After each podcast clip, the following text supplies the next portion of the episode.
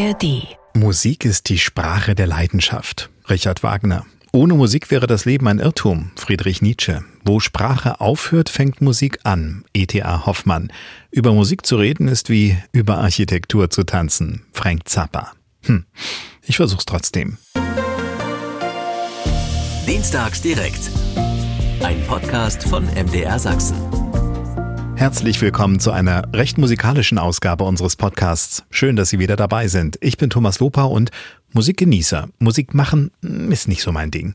Ja, die Wandergitarre am Lagerfeuer in jungen Jahren, das schon wirklich Anhörbares kam aber nicht dabei rum. Das ist bei meinen Gästen ganz anders.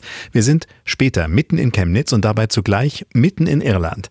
Einige Bandmitglieder von The Clary Count haben in den vier Jahrzehnten, die es diese sächsische Irish Folk Band nun schon gibt, graue Haare bekommen.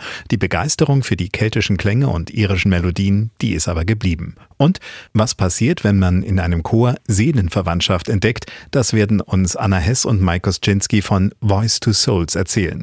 Außerdem habe ich mit einem Musikwissenschaftler darüber gesprochen, wie sich Musizieren, aber auch schon genaues Hinhören auf Psyche und Hirn auswirken.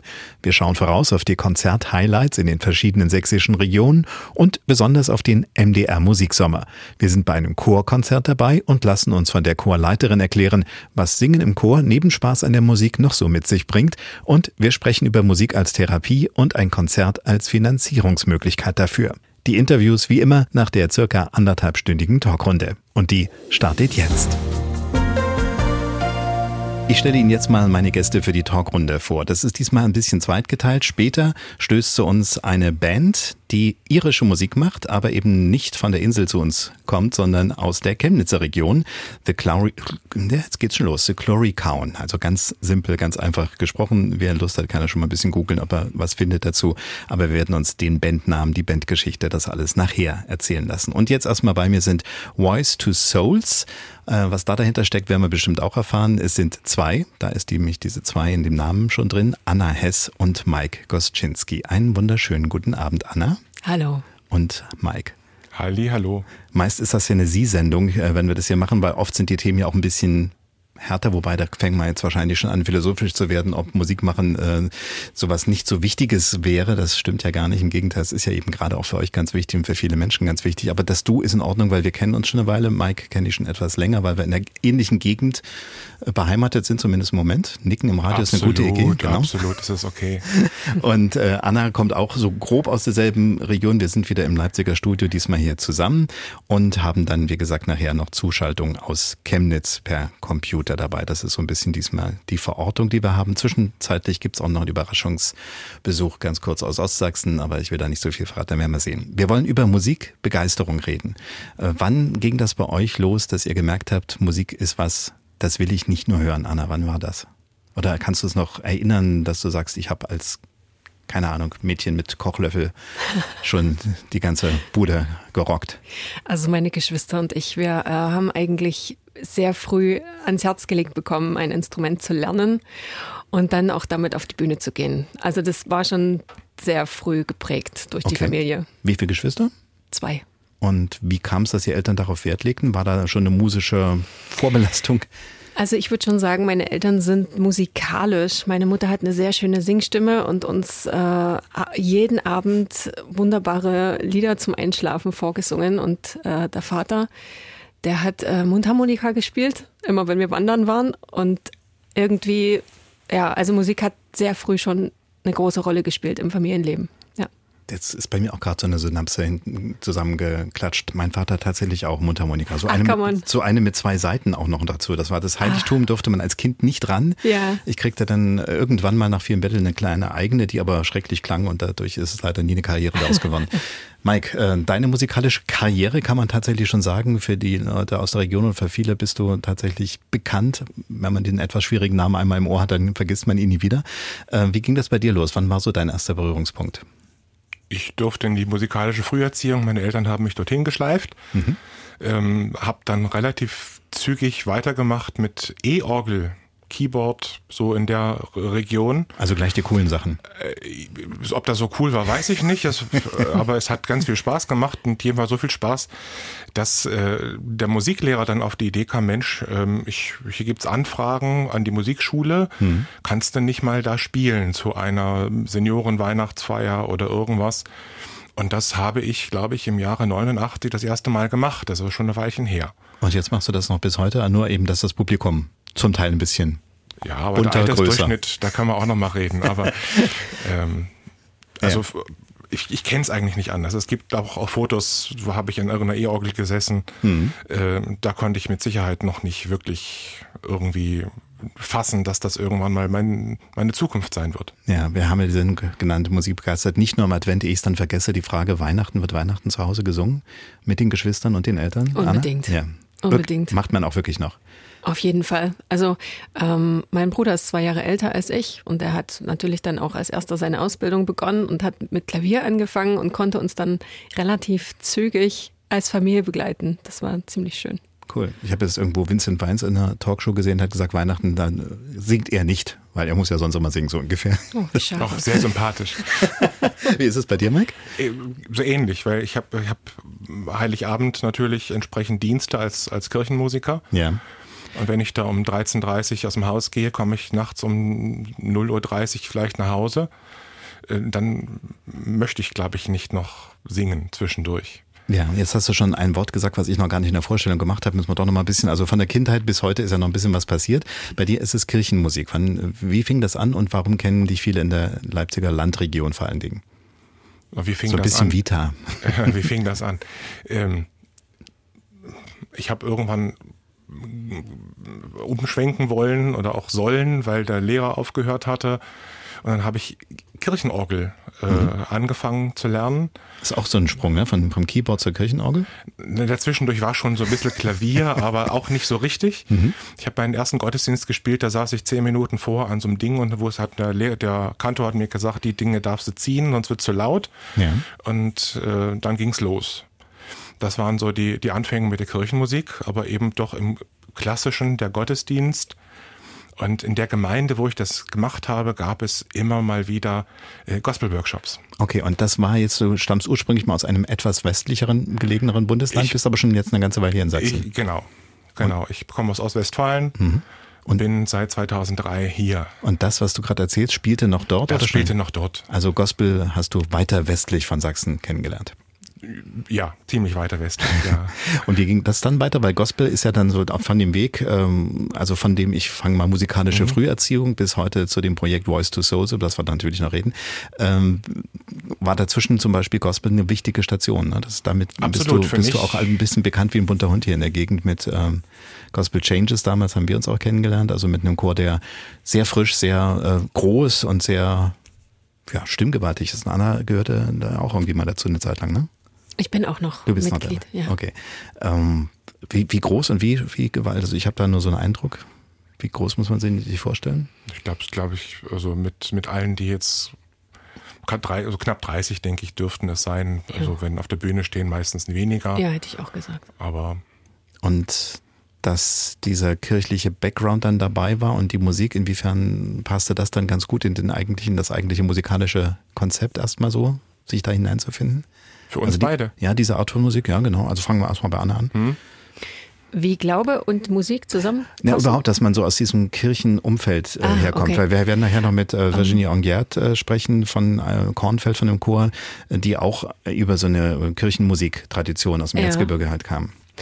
Ähm, also meine Familie ist sehr religiös und deswegen bin ich auch Christenlehre, Konfirmandenunterricht, junge Gemeinde durchlaufen. Mhm. Und in der jungen Gemeinde tatsächlich habe ich dann angefangen, mir das Gitarre spielen beizubringen und zu singen.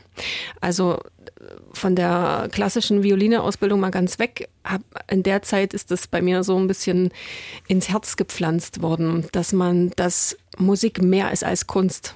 So, dass man mit Musik auch was transportieren kann. Nämlich? In dem Falle ist äh, Musik ein Kanal zwischen, ja, mir und Gott mhm. oder mir und den Zuhörern. Mhm. Aber Musik ist auch ein Kanal zwischen mir und mir selber. Ja. So in der Auseinandersetzung mit mir selbst. Ja.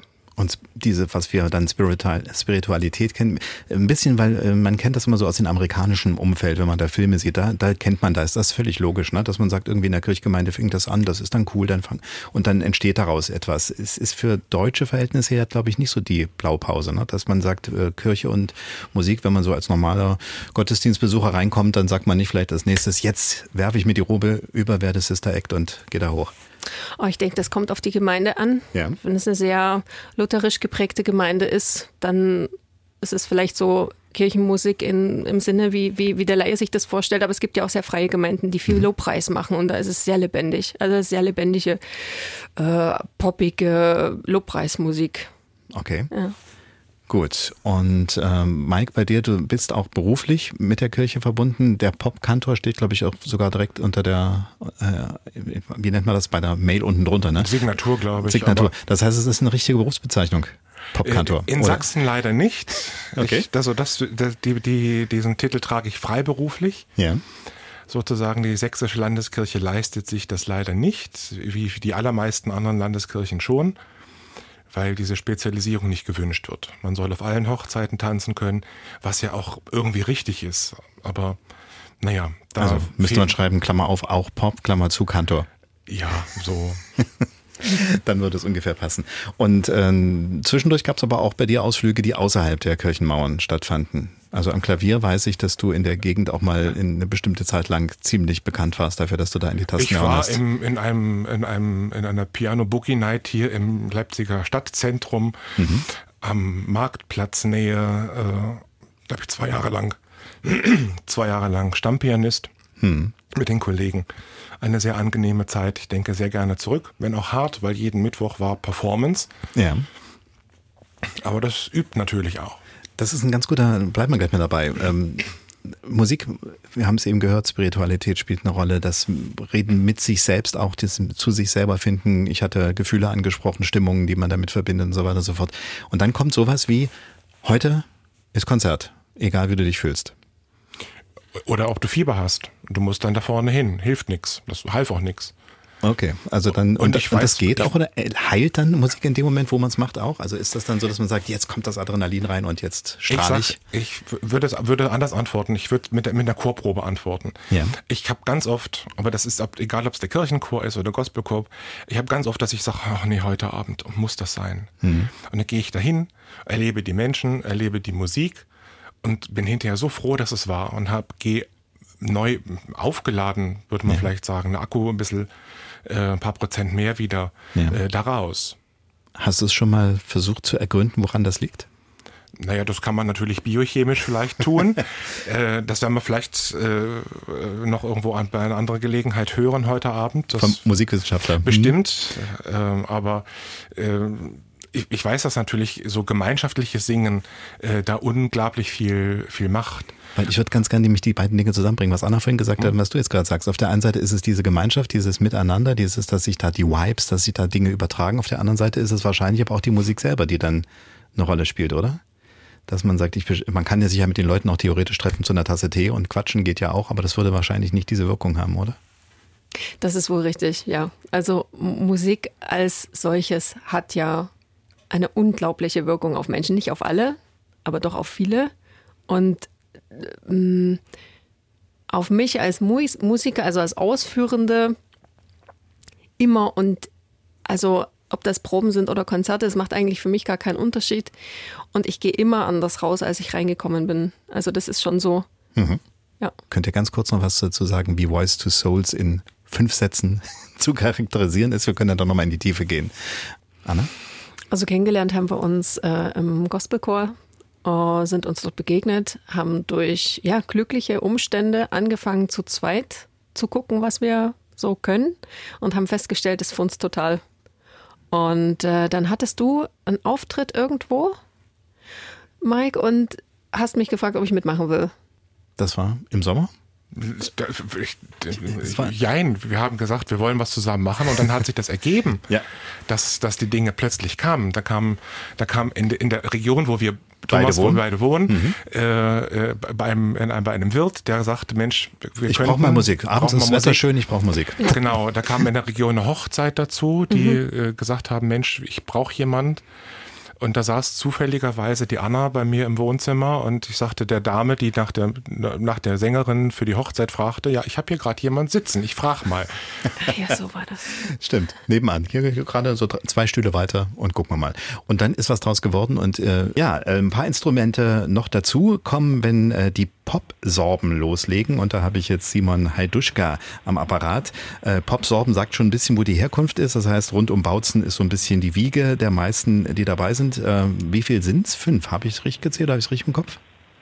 Hallo erstmal. Genau, ein, genau, hallo, schönen guten Abend. Ähm, genau, wir sind zu fünft. Ähm, noch sind wir zu fünft, also wir sind ähm, äh, nächstes Jahr wollen wir das bisschen ausbauen, da werden wir dann höchstwahrscheinlich zu sechs dann auch sogar sein, äh, live zu sehen. Genau, aber momentan noch zu fünft. Okay, jetzt äh, sagt der Name Pop Sorben schon ein bisschen was und der Name Haiduschka als Nachname sagt auch schon ein bisschen was. Und äh, ich habe äh, gelernt, weil man ja sich auf die Sendung vorbereitet und im Internet ein bisschen raussucht, dass ihr als Band Brankatschki auch bekannt seid oder bekannt wart. Äh, wie hängt das Ganze jetzt so miteinander zusammen? Also zum einen die Herkunft, zum anderen jetzt dieser Namenswechsel und zum anderen, äh, dass ihr jetzt sozusagen noch ein bisschen einen drauflegen wollt. Genau, wir haben äh, vor jetzt muss ich ganz kurz überlegen, sechs oder sieben Jahren, ich glaube sechs, genau, 2017 war das, ähm, sich, also wir haben uns formiert, ähm, das kam so ein bisschen aus der Studienzeit raus. Ähm, wir haben uns alle irgendwie als Kinder schon ge gekannt, weil wir ja schon aus der gleichen Region kamen. Ähm, und mit dem Akkordeonisten, der bei uns heute Akkordeon spielt, mit dem habe ich zusammen gewohnt, äh, als wir in Dresden studiert haben. Und da haben wir dann angefangen, ein bisschen zusammen, zu äh, zusammen Musik zu machen.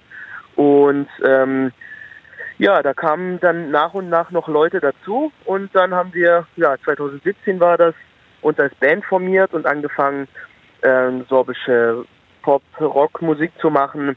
Was bei uns natürlich immer schon ein bisschen besonders klang, weil wir eben das Akkordeon zum Beispiel hatten oder eine akustische und, und äh, keine Elektro, äh, elektrische Gitarre zum Beispiel oder das Waschbrett auch, das kam später dazu. Das gab immer so, ja, also es war schon immer ein ganz besonderer Touch, wenn wir aufgespielt haben. Ähm, das klang nicht so ganz normal, sage ich mal. Mhm. Da äh, wurde uns immer schön, äh, schön zugestimmt. Und vor, ja, letztes Jahr war das, als wir dann uns mit MDR Jump zusammen gemacht haben und das Popsorben-Projekt ähm, auf die Beine gestellt haben, ähm, weil wir eben halt schon so bekannte Pop-Sachen oder bekannte Pop- und Rock-Songs ähm, schon in unserem Stil ein bisschen verändert haben, ja. ähm, wurde das sehr gut angenommen und wir haben uns dann ins Studio gesetzt und kurze Videoclips dazu gemacht, die man jetzt noch sozusagen auf äh, Instagram und TikTok ähm, ja, erleben kann.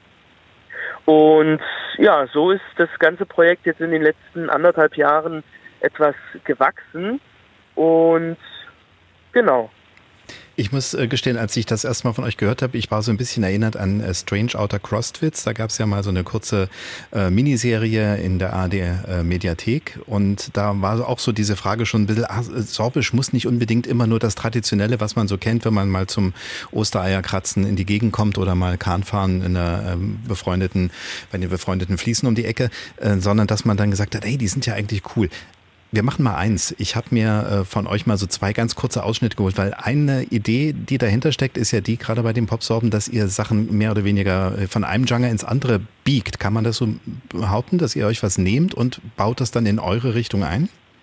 Ja, im Prinzip schon. Also genau, wir nehmen uns, wir nehmen uns das, was irgendwie bekannt ist oder was, was gerade in ist oder in den Charts läuft, so ein bisschen und äh, schmücken das mit unseren Sachen so ein bisschen aus und machen eigentlich was völlig Neues draus. Genau. Und wir hören mal zwei ganz kurze Beispiele. Warum fickt ihr Kopf? Kopf? Mein Kopf platzt Gucci-Sandalen, ich trag sie nur als Trotz. Trotz. Hey Jude.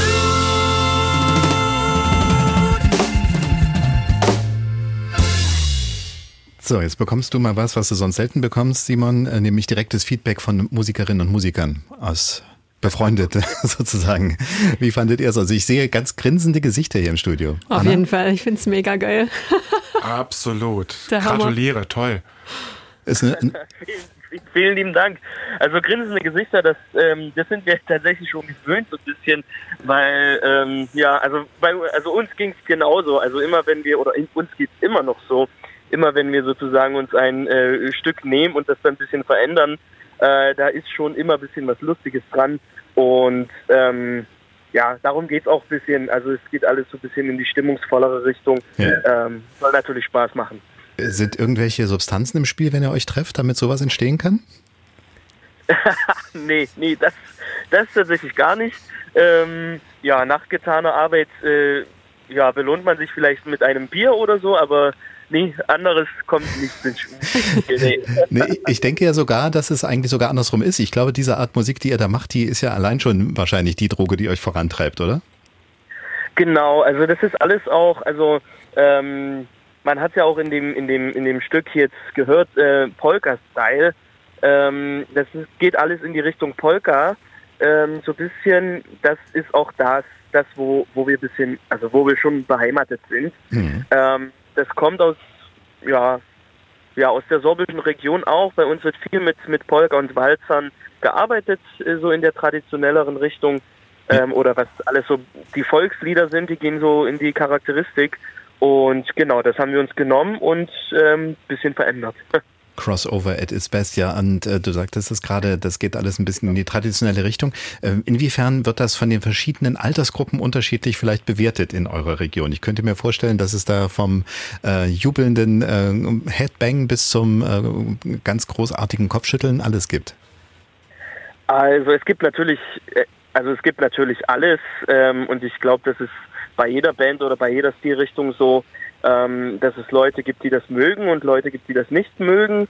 Ähm, was uns aufgefallen ist, dass es sich jetzt nicht auf eine Altersstufe ähm, ja, spezialisiert. Also wir haben wirklich von, von ganz jung bis ganz alt, ähm, was Fans sind, aber natürlich auch von ganz jung und ganz äh, bis ganz alt, die ja Kopfschütteln. Nicht, äh, genau, nicht so viel damit anfangen können. Aber das ist ja völlig in Ordnung, genau. Das ist ja, das gehört ja überall ein bisschen dazu. Okay, also wir können auf jeden Fall sagen, von ganz jung bis ganz alt hast du gerade noch Fans dazu gewonnen, weil Anna, ich habe, man fragt ja Frauen nicht nach dem Alter, aber da ist noch eine 2 im Spiel vermutlich, oder? Du Charmeur. Äh, knapp nicht mehr. Es ist eine 2 im Spiel, das kann man sagen, oder? Okay, äh, bei mir ist schon eine 6 vorne dran, also insofern hast du schon mal hier ein paar Jahrzehnte gerade wieder dazu gewonnen. und ähm, also man kann auf, äh, wenn man etwas hören möchte, für alle, die jetzt gerade einen Podcast hören, die haben natürlich jetzt wieder nichts äh, hören können, äh, die finden wo Hörbeispiele? Du sagtest gerade auf den sozialen Medien, auf den Plattformen seid ihr unterwegs, ne? Genau, also wir sind hauptsächlich auf, auf Instagram und äh, TikTok unterwegs. Äh, da gibt es äh, sehr viel von uns und äh, bisschen was auch auf Facebook. Oder man googelt einfach mal die Popsorben, dann kommt auch ein bisschen was, mhm. ähm, weil das auf der in der Jump Internetseite, da stehen die ganzen Videos auch drauf. Ja. Und äh, bisschen was gibt es tatsächlich auch schon auf YouTube. Ähm, wir sind gerade dabei, das Ganze ein bisschen auszubauen und auch mit eigenen Sachen dann auf Spotify und Co. Ähm, uns darzustellen. Genau, also da wird in Zukunft definitiv noch viel mehr kommen, aber wo man uns auf jeden Fall hören kann, ist live. Ähm, ja, und da passen wir auch, glaube ich, sehr gut hin in die, in die Live-Szene. Okay, wann ist das nächste, wann ist die nächste Chance für diejenigen, die gerade entweder uns live im Radio hören oder den Podcast relativ früh? Genau, wir ähm, spielen zum Beispiel jetzt äh, kommenden Samstag am 16. Dezember in Weißenfels äh, zum Weihnachtsmarkt. Da machen wir ja eine kleine gemischte Runde, bisschen stimmungsmäßig, bisschen weihnachtsmäßig. Ähm, für jeden irgendwie was dabei. Und dann sind wir, ähm, genau, dann sind erst im Frühling wieder etwas größere Sachen. Ähm, genau, da sind wir dann sachsenweit und auch ein bisschen bundesweit ähm, unterwegs. Aber wer da noch genauere Termine haben möchte, der kann auf jeden Fall dann ähm, mal googeln und dann werden auch die ganzen Termine auch erscheinen. Also Popsorben merken und dann einfach erstmal die ganzen sozialen Medien leer gucken und dann spätestens im Frühjahr auf irgendein Event, genau, wenn man genau, jetzt den genau. Weihnachtsmarkt nicht geschafft hat. Dann Genau so ist es. danke, dass das mit dem Telefonat geklappt hat. Toi, toi, toi. Und äh, wir kommen jetzt hier aus dem Polka nicht mehr raus wahrscheinlich. Perfekt. Danke, Vielen Simon. lieben Dank und einen schönen Abend noch. Juhu. Und äh, wir schwenken jetzt mal wieder zurück. Wir haben ja unsere beiden Musiker im Studio. Ist es okay, wenn ich Musiker sozusagen, ich meine das gene- generische äh, Ja, äh, weibliche auch mit an dieser Stelle. ähm, also, dass wir nochmal einen Song von euch hören, The Book of Love. Äh, wer möchte dazu was sagen? Wo kommt, wie kommt der auf die Platte? Ihr habt ja eine kleine Platte erstmal so mit vier Songs, ne? Na, wir haben eigentlich gedacht, wir, wir gucken mal, dass wir was aufnehmen, damit wir zeigen können, was wir überhaupt machen. Und ja, wie kommt es denn gerade zu dieser Auswahl? Sind das jetzt Songs, die euch immer am Herzen gelegen haben? Habt ihr geguckt, wo, weil diese Kombination, die ihr habt, also Männerstimme, Frauenstimme, Satzgesang, kann man ja eigentlich, kann man Satzgesang sagen? Also ihr passt ja stimmlich sehr gut zusammen. Ich bin kein Musikwissenschaftler, aber die Frage, was du damit meinst, mit Satzgesang. dass die Stimmen harmonieren, dass also da zwei Okay. gleichzeitig singen. Okay, na, das ist, das ist was anderes als Satzgesang. Okay, gut. Deswegen äh, die Nachfrage. Ähm, ich glaube, das Lied haben wir einfach gebraucht für die Hochzeit. Ist richtig. So kam da so schlicht und ergreifend. Äh, und Okay. das war einfach schön. Und das kommt ursprünglich von? Äh, Peter Gabriel Hm. ist das, ähm, der da auch eine sehr reduzierte mit Streichern äh, äh, arrangierte Passt ja. Version gemacht hatte. Und dann ähm, ist das das Schönste in der zweiten Strophe ähm, ist das Singen Thema. Ähm, und das, da kriege ich bis heute Gänsehaut, wenn ich das, wenn, wenn wir das singen, wenn ich das höre. Also gerne. Dann holen wir uns jetzt die Gänsehaut auch dazu. And the book of love is long and boring. No one can live the damn thing. It's full of charts and facts and figures. The Book of Love, Voice to Souls in diesem Fall. Und äh, es ist interessant zu schauen, wenn man Menschen, die die Musik machen und da sonst eigentlich die ganze Zeit auf der Bühne stehen und tun, mal da zuschaut, wie sie selber sich zuhören. Das ist ungewohnt, ne? Wie kommt es euch dabei vor, wenn ihr jetzt sagt, ah, wir, haben, wir, wir sind jetzt quasi zum Zuhören verdammt, wir sind jetzt einfach nur noch Hörerinnen und Hörer und nicht mehr Musikerinnen und Musiker? Also mir persönlich ist das immer äußerst unangenehm. Ja, deswegen frage ich, ne? Also es sah jetzt nicht nach unangenehm aus, aber es sah zumindest so ein bisschen aus wie fremd, ungewöhnt. Wer, wer, spingt, wer, wer singt da? Wer spielt da? Bei dem Lied ist der Vorteil, ich finde, das hat so einen ganz ähm, einladenden so Groove. Das ist ein sehr schönes Lied. Den liebe ich. Ja.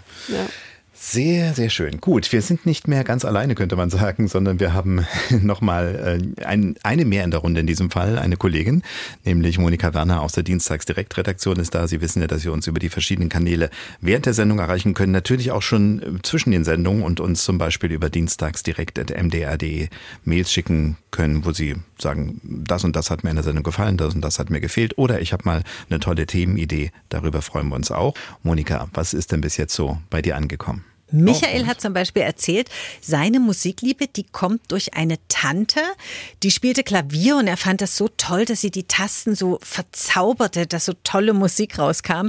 Bei ihm war das nur Chaos, wenn er als Kind da rumklimperte. Und dann zeigte sie ihm, wie es geht und bis heute spielt er noch ein wenig Klavier oder auch Keyboard und liebt klassische Musik von Telemann und Bach zum Beispiel. Und Karina hat erzählt, dass sie in der zweiten Klasse ein Mädchen bei einem Schulkonzert gesehen hat, die Klarinette spielte und die fand das so schön, dass sie auch Klarinette lernen wollte. Das Problem war, die Eltern erlaubten es nicht, weil es im Ort keinen Klarinettenunterricht gab. Also die hätten sie dann ewig weit fahren müssen. Es gab nur Querflöte.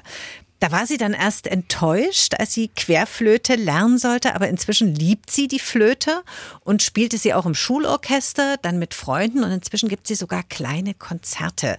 Und jetzt hat sie am Telefon gesagt, es ist eine echt eine schöne Anregung heute mal wieder zu spielen. Das hat sie viel zu lange nicht mehr gemacht. Das ist gut. Ich würde mal ganz kurz äh, den Ball mal rübergeben, weil da steckt jetzt jedes Mal ja auch das Thema Vorbild drin. Darüber haben wir, glaube ich, noch nicht gesprochen. Ne? Wir haben darüber geredet, wie es so losging. Inwiefern ist, äh, dass man jemanden hat, der sagt, oh, die da auf der Bühne kann das oder die Tante macht das so schön. Inwiefern äh, hat Vorbild für dich zum Beispiel, Anna, auch eine Rolle gespielt, zu sagen, äh, Geige war zuerst da als Instrument. Ne? Die Eltern haben gesagt, hier, Geige ist nicht so groß, gibt es einen Na ja. Geigenlehrer in der Nähe, mach mal. Also es war der Weihnachtsmann, Ja, Der der, brachte die Geige. Okay. Und das war damals eine herbe Enttäuschung. Ähnlich wie im Fall gerade eben wollte ich nämlich eigentlich Waldhorn lernen. okay. Und dann das kam ist die ja auch Geige. das, was jedes Kind will eigentlich. Weißt du, so ist mit Waldhorn. Auch eine schöne Vorstellung. genau. Ähm, und tatsächlich war es bei uns auch so, es gab im Ort keinen Geigenlehrer. Wir, wir haben im kleinen Dorf gewohnt in der Lausitz und äh, meine Mutter ist mit uns in den Unterricht gefahren. Und meine Mutter hat auch jeden Tag sich mit jedem Kind eine Stunde hingesetzt und geübt. Also im Prinzip kann sie auch Geige spielen, theoretisch zumindest. Und ich glaube, also diese, wenn es um Vorbilder geht, ich glaube, das ist es für mich, dass jemand ähm, eine Musikalität fördert Ja. und dafür sorgt, dass du übst als Kind, weil als Kind hast du keinen Bock darauf. Das ist nämlich, glaube ich, das beide, ne? Fördern und Ja. fördern so ein bisschen. Ja. Ich kenne es immer nur aus äh, Interviews, wenn David Garrett, dem, der ja nun wirklich virtuos auf seinem Instrument ist, drüber spricht, dass er sagt, erstens, er, es war Qual zum Teil, ne? Und es äh, Ja. war auch das Fehlen von anderer Form von Kindheit zum Teil und ist bis heute eben Arbeit, aber dann ist es eben auch wieder unwahrscheinlich erfüllend, wenn man dann die Leute so verzaubern kann. Maike, ist es bei dir Vorbilder? Erinnere ich mich gar nicht so sehr in der, in der Kindheit. Da meine, meine Eltern, vor allem auch meine Mutter, saß ähnlich daneben und wehe, ich habe nicht geübt. Da gab es, glaube ich, auch noch andere Erziehungsmethoden zu, zu Ohren langziehen und sowas. wenn es nur das gewesen, egal. Ähm, nee, bei mir ist es dann eher später gewesen. Also gerade, was ich vorhin sagte mit diesem Gospel-Workshop in, der, in der Kirchgemeinde, das ist, das ist aber cool, das möchte ich auch können. Ja. Aber ich habe niemanden gefunden in der Region, der das konnte. Also habe ich mir diesen Menschen gekrallt. Das sind, glaube ich, 150 Kilometer gewesen. Und für jemand, der 15, 16 Jahre alt ist, ist das eine, eine weite Entfernung.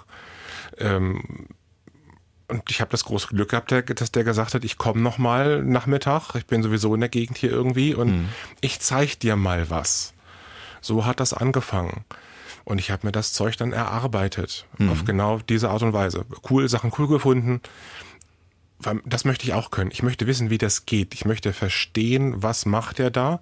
Und ich möchte, dass das, was ich spiele, auch so klingt. Oder noch schöner oder anders oder auf meine Weise. Aber das hat dann, das kam dann erst später. Okay. Äh, Monika, bevor wir äh, jetzt extemporieren, wie man so schön sagt, ich hatte jetzt noch tausend Fragen gleich, aber ich stelle sie nach hinten. Was gibt's noch äh, von unseren Hörerinnen und Hörern? Na, die sind natürlich begeistert von Musik. Also Jürgen hat zum Beispiel geschrieben, ihn begeistert die Musik beim jährlichen Weihnachtskonzert des Spielmannzugs Oberlichtenau immer wieder. Ein tolles Erlebnis, was da geboten wird. Ähm, das war auch jetzt am Wochenende erst. Leider nicht nochmal, dass wir es weitergeben können. Er spielt leider selbst kein Instrument mehr. Als Jugendlicher konnte er Trommel, Schlagzeug, Geige und Tuba. Heute kennt er nicht mal mehr eine Note. Äh, aber es ist wirklich eine Anregung, diese Sendung, dass die Leute sagen, ach, äh, ich spiele mal wieder selber ein Instrument. Oder ich höre einfach mal wieder viel, viel bewusster zu. Also wir haben ganz viel Herz jetzt hier bekommen. Okay, bewusst zuhören kann ich schon mal sagen, werden wir nachher mit Musikwissenschaftler Professor Gunter Kreuz reden. Gutes Zuhören ist auch okay. Also wer jetzt sagt, ah mein Gott, Instrument habe ich verpasst, kriege ich jetzt nicht mehr hin. Äh, man muss nicht unbedingt im hohen Alter zwingend ein Instrument lernen, wobei es auch gut ist, aber gut zuhören, kann ich schon mal verraten, erzählt er mir dann genau, ist auch schon mal wichtig, weil dieses genau damit beschäftigen ist äh, der Schlüssel zum Glück. Gut, Monika, dann äh, weiter die Mails checken oder auch auf unserer App natürlich. Die MDR Sachsen App ist ja auch eine Möglichkeit, uns zu erreichen oder ans Telefon gehen. Und wir Genau. reden da nochmal drüber. Bis dann. Und ich frage jetzt doch nochmal ähm, den Mike. Äh, wir haben jetzt über Vorred Vorbilder immer so geredet. In beiden Fällen, äh, wer hat mich beeinflusst? Jetzt seid ihr ja auch schon ein bisschen auf der Welt und du vor allen Dingen auch als Chorleiter oder eben als derjenige, der da jeden Mittwochabend äh, in die Tasten gehauen hat, bist du auch schon als Vorbild erkannt worden von anderen und angesprochen worden vielleicht? Oh, oh das ist äh,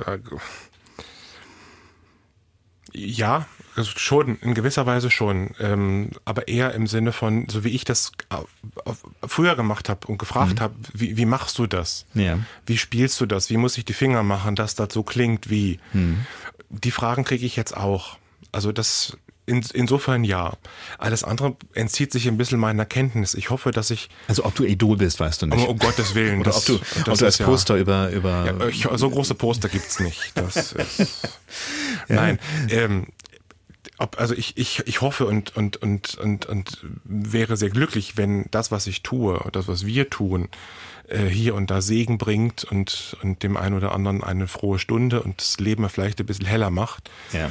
Das ist schon gar nicht tief gestapelt, sondern tatsächlich eine, ein großer Wunsch von dem, was mir, was von dem, was ich sag, was Musik bewirken soll. Ähm, Wenn es darüber hinaus mehr ist, wunderbar, aber das liegt nicht mehr bei mir. Ich reiß mal noch ein Thema an, was wir vielleicht so in drei, vier Minuten, obwohl man wahrscheinlich eine Stunde allein darüber reden könnte. Das passt fast ganz gut eben da rein, weil du gesagt hast, ja, das, äh, ich hoffe, dass wir eine guten, manchmal in einer dunklen Stunde auch da helfen und so. Wir haben uns ja auch nochmal kennengelernt äh, vor einem Dreivierteljahr ungefähr, knapp ein Dreivierteljahr, im Rahmen einer, äh, eines Interviews für das Radio hier, weil ihr eine Reise gemacht habt, also du eine Reise mitorganisiert hast äh, nach Israel. Und das hat natürlich jetzt nochmal eine ganz andere Bedeutung bekommen, seit wir wissen, äh, dass der Überfall der Hamas dort eben dieses Land nochmal komplett ja, in, in eine andere Situation gebracht hat. Also wir wollen jetzt nicht über die politische Dimension reden, Bitte aber, nicht. aber damals ähm, hast du Gospel-Freunde unter den Genau. Arm genommen und bist da runtergefahren. Inwiefern war das eben auch wirklich so Musik und dieses Land? Inwiefern hat beides da eine große Rolle gespielt? Naja, erstens ist es das Musik, die dort nicht so bekannt ist. Ähm, Also ihr habt auch Gospel gesungen dann wir, haben, dort. wir, haben, wir haben dort, dort ein paar Stücke gelernt und dann in der deutschen Gemeinde dort im Gottesdienst gesungen. mit einem frisch zusammengewürfelten Chor von Mit einem, mit einem interessierten gesanglustigen Haufen von ganz lieben Menschen, ja, das war schön. Ähm, einfach zu wissen, dass an so einem geschichtsträchtigen Ort, vor allem der auch so politisch brisant ist, äh, man da einfach auch trotzdem Musik machen kann miteinander. Ähm, und die Leute sehr interessiert zuhören und auch teilweise befremdet, so wie wir vielleicht befremdet gucken, wenn jemand, ich sag mal, diese im arabischen äh, musikalischen Raum, ähm, das ist ja für uns, für unsere Ohren eher fremd. Ähm, aber auch, natürlich auch super interessant, aber entsprechend andersrum. Ähm, und das, wir haben in den, im, im, im Hotel geprobt und die äh, Leute, die dort, das Servicepersonal, die haben, die haben immer geguckt, die haben die Türe also einen Spalt weit aufgemacht und so, was ist das da? Das ist, äh, okay. Das habe ich noch, das klar, das kenne ich schon irgendwo, aber nee, das habe ich hier noch nie gehört. Und das waren so Begegnungen, das bleibt mir in Erinnerung. Und das würde ich mir wünschen, dass die Musik da jetzt auch vielleicht noch so ein ähm, Das verbindendes Element sein dass könnte. es wieder eine Welt wird, der, Ja. in der Musik wieder ähm, entspannt genossen werden kann. Ähm, hast du Kontakt zu Leuten aus der Reisegruppe jetzt auch seither, also seit die Situation dort anders ist? Gar nicht so sehr viel, außer äh, dass ich immer wieder gehört habe, gut, dass wir damals waren, jetzt würden wir nicht mehr fahren. Ja, natürlich nicht. Ja. Das ist ganz klar richtig. Also wer sich dafür interessiert, das äh, findet man auf jeden Fall auch noch im Internet, wenn man beim MDR einfach mal äh, Mike Gosczynski eingibt. Wenn man den Namen einmal richtig geschrieben hat, findet man ja sowieso gleich alles über Ist dich. ganz einfach, ist ganz einfach. Genau, alle Komplikationen, die es gibt, mit reinschreiben und dann passt. Und dann eben Israel auf der MDR-Seite kann man also den Bericht von damals auch nochmal nachverfolgen. Ähm, solche Reisen, Musik und Kulturen entdecken, ist das etwas, was dich auch weiterhin interessiert, jetzt unabhängig von dieser Destination? Tatsächlich ge- ge- gewollt hätte ich für 25 Jordanien, Hm. aber das hat sich ja jetzt erstmal zerschlagen. Dadurch wahrscheinlich auch, ja. Mhm. Und andere Weltregionen? Erstmal nicht auf dem Plan. Wir haben erstmal andere Dinge vor, Anna. Ne? Bevor ich in die Welt, weite Welt reise, ist das, ist das viel schöner und wichtiger, dass wir hier schöne Musik miteinander machen. Ehe wir das vergessen, vielleicht auch an der Stelle, ich habe ja eben gerade äh, Simon Heiduschka von den Pop Sorben auch gefragt, wo in der Gegend äh, man diese Musik erleben kann, wo kann man euch in der nächsten Zeit erleben? Wir sind ein Podcast, der ein bisschen hält, also ihr könnt ruhig so auf den Kalender des nächsten Vierteljahres so grob gucken. Ja, Im nächsten Vierteljahr nicht, soweit ich mich entsinne. Am 6. April geht's, geht's los in, in Seeles bei Taucher. Da ist dann die, beginnt die neue Saison. Okay, und dann sind das immer welche Rahmen, wo trifft man also? Also ich weiß, dass ihr in Kirchen äh, oft äh, seid, wo noch auf Das irgendwelchen... sind, ich glaube, im nächsten Jahr sind es erstmal nur Kirchen. Ich glaube, in, in 25 ist dann schon ähm, in, in Nahen im Bürgersaal wieder mal was geplant, aber äh, allermeistens Kirchen. Stadien erst dann 30 oder so. Das, das liegt jetzt an deiner Unterstützung, Thomas. Ne? ich gebe mir Mühe. Wir reden auf jeden Fall gleich weiter und äh, haben auch gleich nochmal mehr Stimmen im Programm, weil wir dann nämlich mit The Chlorikauen, einer Band, die aus der Chemnitzer Region kommt, aber die die grüne Insel für sich entdeckt hat und das schon vor einer ganzen Zeit mit ihnen reden wollen, wie das da eigentlich dazu kam und wie diese Musik zum Beispiel angenommen wird. Also wir haben schon ein ziemliches äh, Spektrum hier abgedeckt. Und das sind jetzt drei Stimmen, die wir jetzt auseinanderhalten können. Auf der einen Seite Friederike Hegemann. An ja, hallo. Hallo. Andreas Müller, hallo. Ja, hallo, guten Abend. Und der Mann, mit dem ich äh, die, nicht nur den Vornamen teile, sondern mit dem ich auch schon mal vor zwei Jahren die Idee hatte, wir könnten das hier in die Runde bringen, Thomas Helbig. Hallo Thomas. Oder Tom. Hallo, Thomas. Genau. Wir haben äh, uns geeinigt, dass wir einfach, auch wenn wir uns noch nicht begegnet sind, aber irgendwie jetzt schon auch auf dieser Du-Ebene waren, zumindest mit Tom und mir ist es tatsächlich so gewesen, dass wir das vor zwei Jahren in der tiefsten Corona-Zeit mal geplant hatten, was mit irischer Musik zu machen, weil ich so das Gefühl hatte, dass wir gerade in Sachsen überhaupt die ostdeutschen Menschen vielleicht und die irische Mentalität ganz gut zusammenpassen. Das war damals so ein bisschen die Themenidee, aber jetzt sind wir natürlich hauptsächlich bei der Musik und damals ging es nicht durch Corona. Ähm, da zerbrach uns das Thema quasi unter den Fingern, aber jetzt sind wir alle wieder zusammen und das ist erstmal schön, dass es klappt. The Chlorikauen, ich habe vorhin natürlich gleich mich erstmal richtig versprochen, ähm, ist ein Name, wenn man ihn einmal gefressen hat, vergisst man ihn, glaube ich, nie wieder so richtig. Wo kommt der ursprünglich her? Wie seid ihr auf gerade so eine Idee gekommen? Na, früher hieß die Band ja Inselvolk und das klang irgendwann so ostig und haben wir dann gesagt, also der Chlorikaunus die, kommt die aus von der Inselrügen so ungefähr, ne? Na, kommt aus der Mythologie und wir lügen immer eifrig daher, sei der Bruder vom Leprechaun, was natürlich nicht stimmt, aber die Iren würden es genauso machen.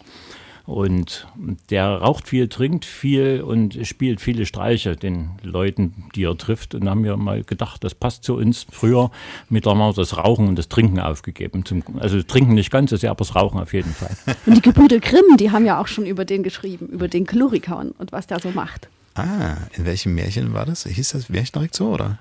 Da, das Märchen heißt, glaube ich, sogar der Chlorikauen. Okay. Ja, und der war wohl Schuster früheste Kindheitserinnerungen bei Mike Oschinski kommen, also zumindest nicken. Also er hat, er hat, konnte mit dem Namen was anfangen. Also so ein kleiner Gnome, man kennt das ja so aus diesen, äh, die Nordländer haben ja solche, aber die Iren haben das eben auch.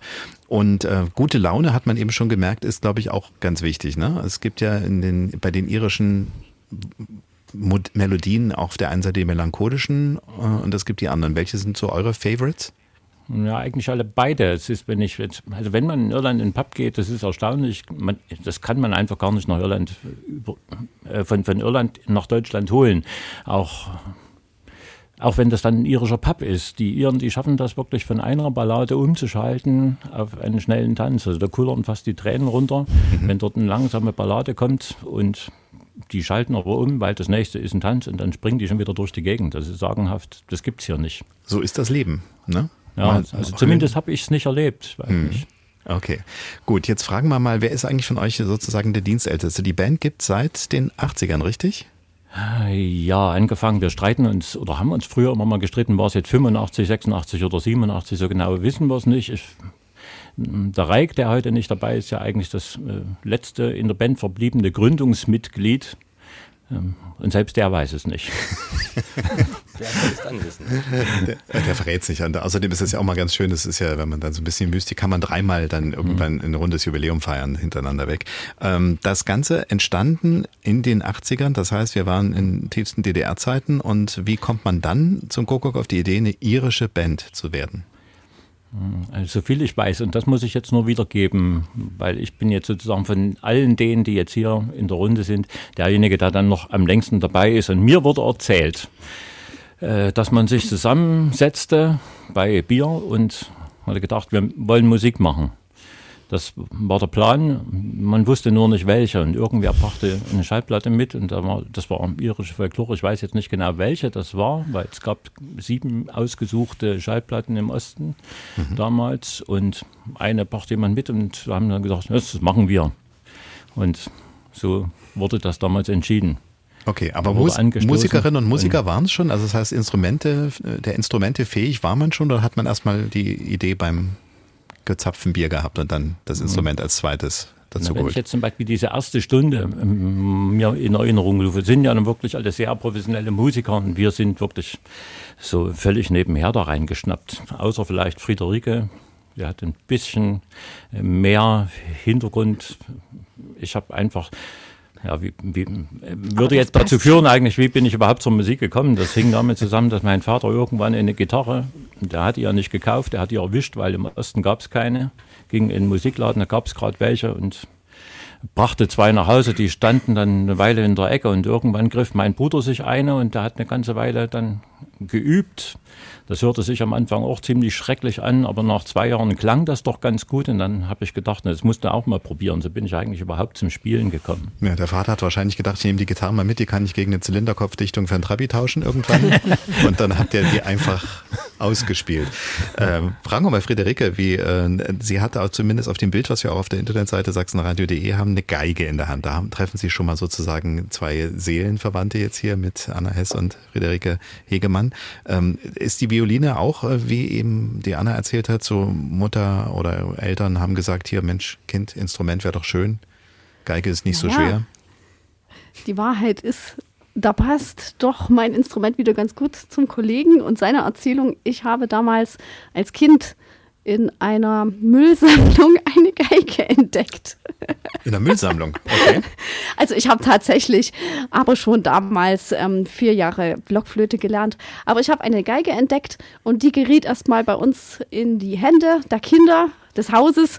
Die lag dann auch eine Nacht wohl noch draußen und ein anderes Kind hat dann auch so ein bisschen dran rum äh, probiert und dann lag sie lange, dann habe ich sie sozusagen gerettet, die lag lange bei uns auf dem Dachboden und ich hatte seitdem den Wunsch, Geige zu lernen und irgendwann mit elf Jahren habe ich es dann auch tatsächlich geschafft, meine Eltern davon zu überzeugen.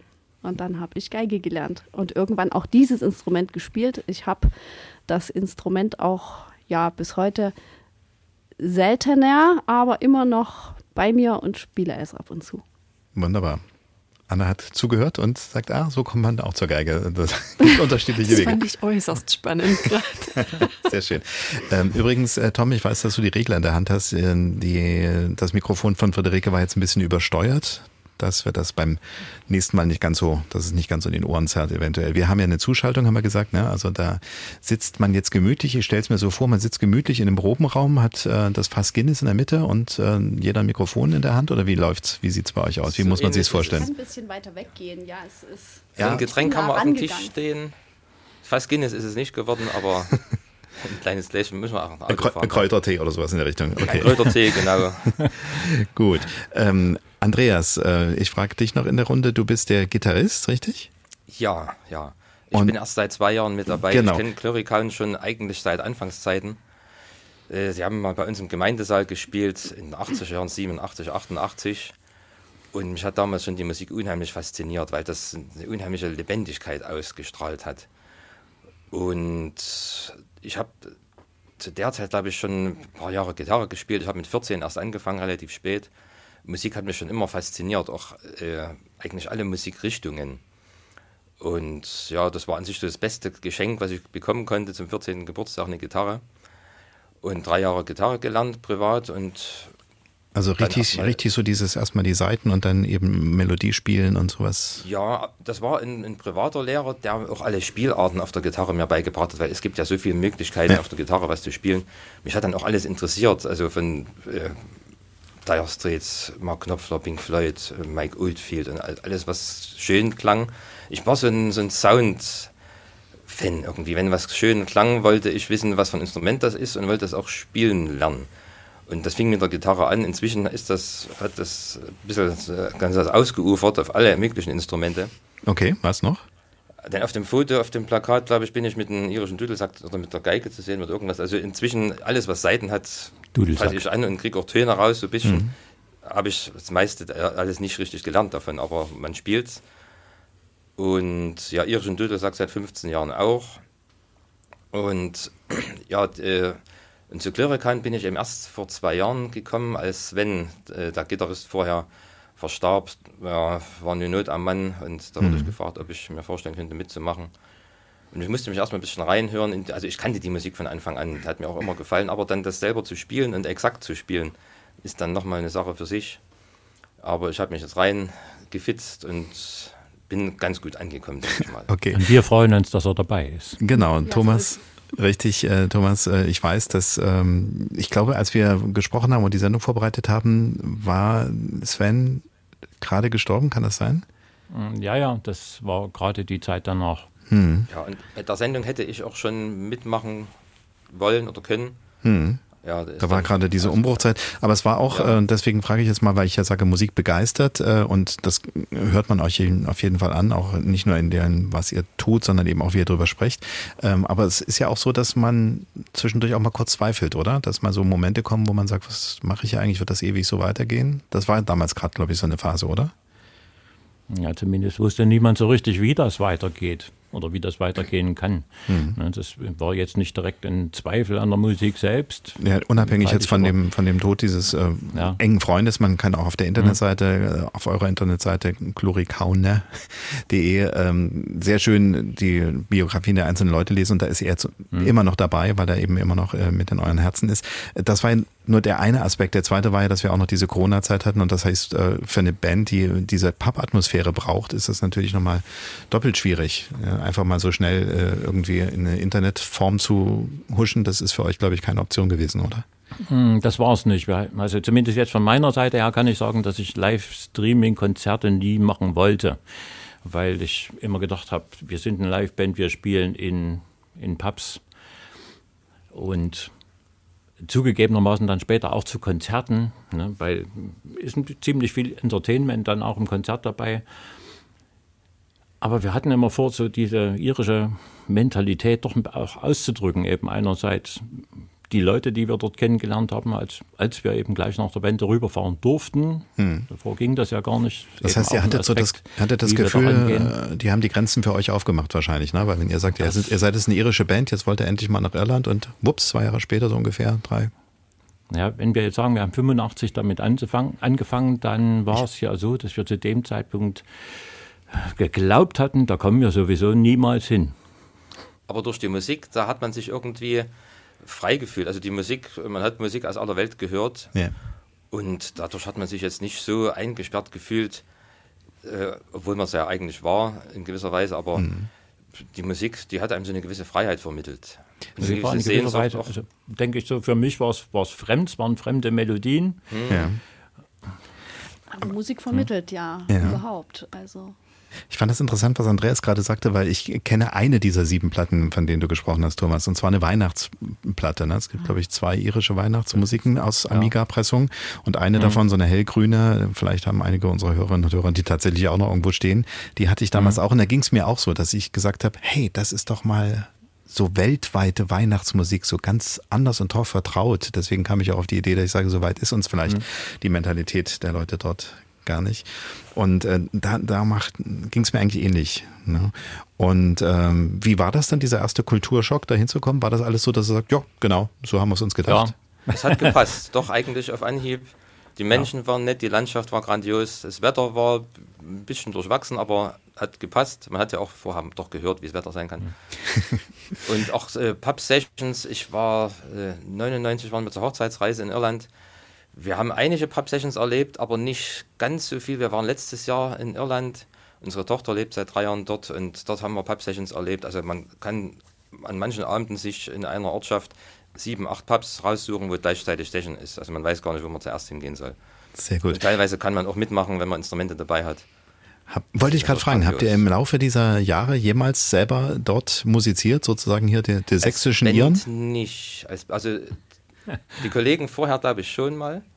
Ja, also wir waren einmal äh, dort und das war recht interessant. Man muss äh, ein bisschen dort mit ins Kalkül ziehen, dass wir ja zu Ostzeiten angefangen haben und unsere unser Zugang dazu waren ja wirklich, also für mich jetzt waren es nur diese Schallplatten, die waren sehr ausgesucht und sehr gute Musik für meine Begriffe und sind eben mit diesem Wissen da hingegangen und hingefahren, das erste Jahr, als wir durften und haben das dort gespielt. Und da kamen die Iren an und sagten, das hört sich ungemein irisch an, aber was sind das? Wir kennen das nicht. Und das war dann so eine Überlegung, irgendwer hat uns das auseinandergenommen, dass es eben wirklich Volksmusik ist und wenn ich jetzt weltweit oder über die Grenzen hinaus eben in Irland bekannt werden will, dann muss ich irgendwas anderes machen. Und dann machen die irgendwas anderes neben der Platte, die kommt dann erstmal nach Europa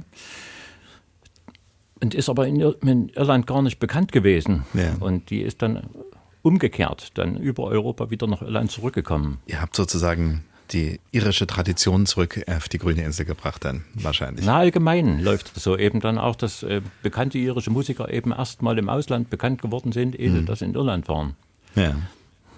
Wir bleiben mal bei euch und bei eurer Musik, ähm, weil äh, wir haben ja ein bisschen was zur Verfügung gestellt bekommen.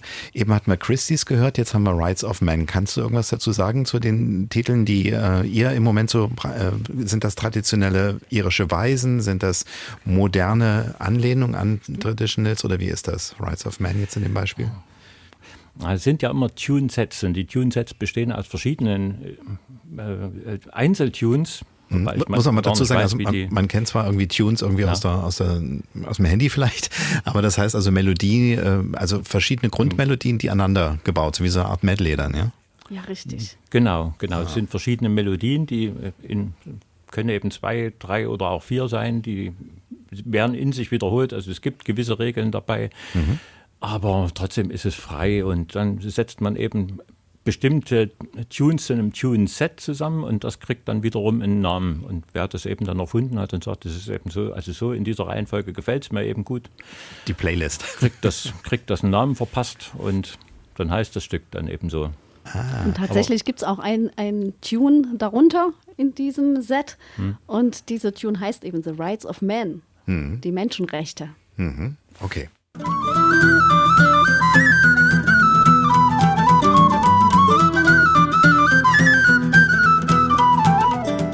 Sie hören MDR Sachsen mit Dienstags direkt unsere Gesprächssendung am Dienstagabend. Heute ist Musik im Mittelpunkt und wir haben gerade Musik von The Chlorikaun gehört.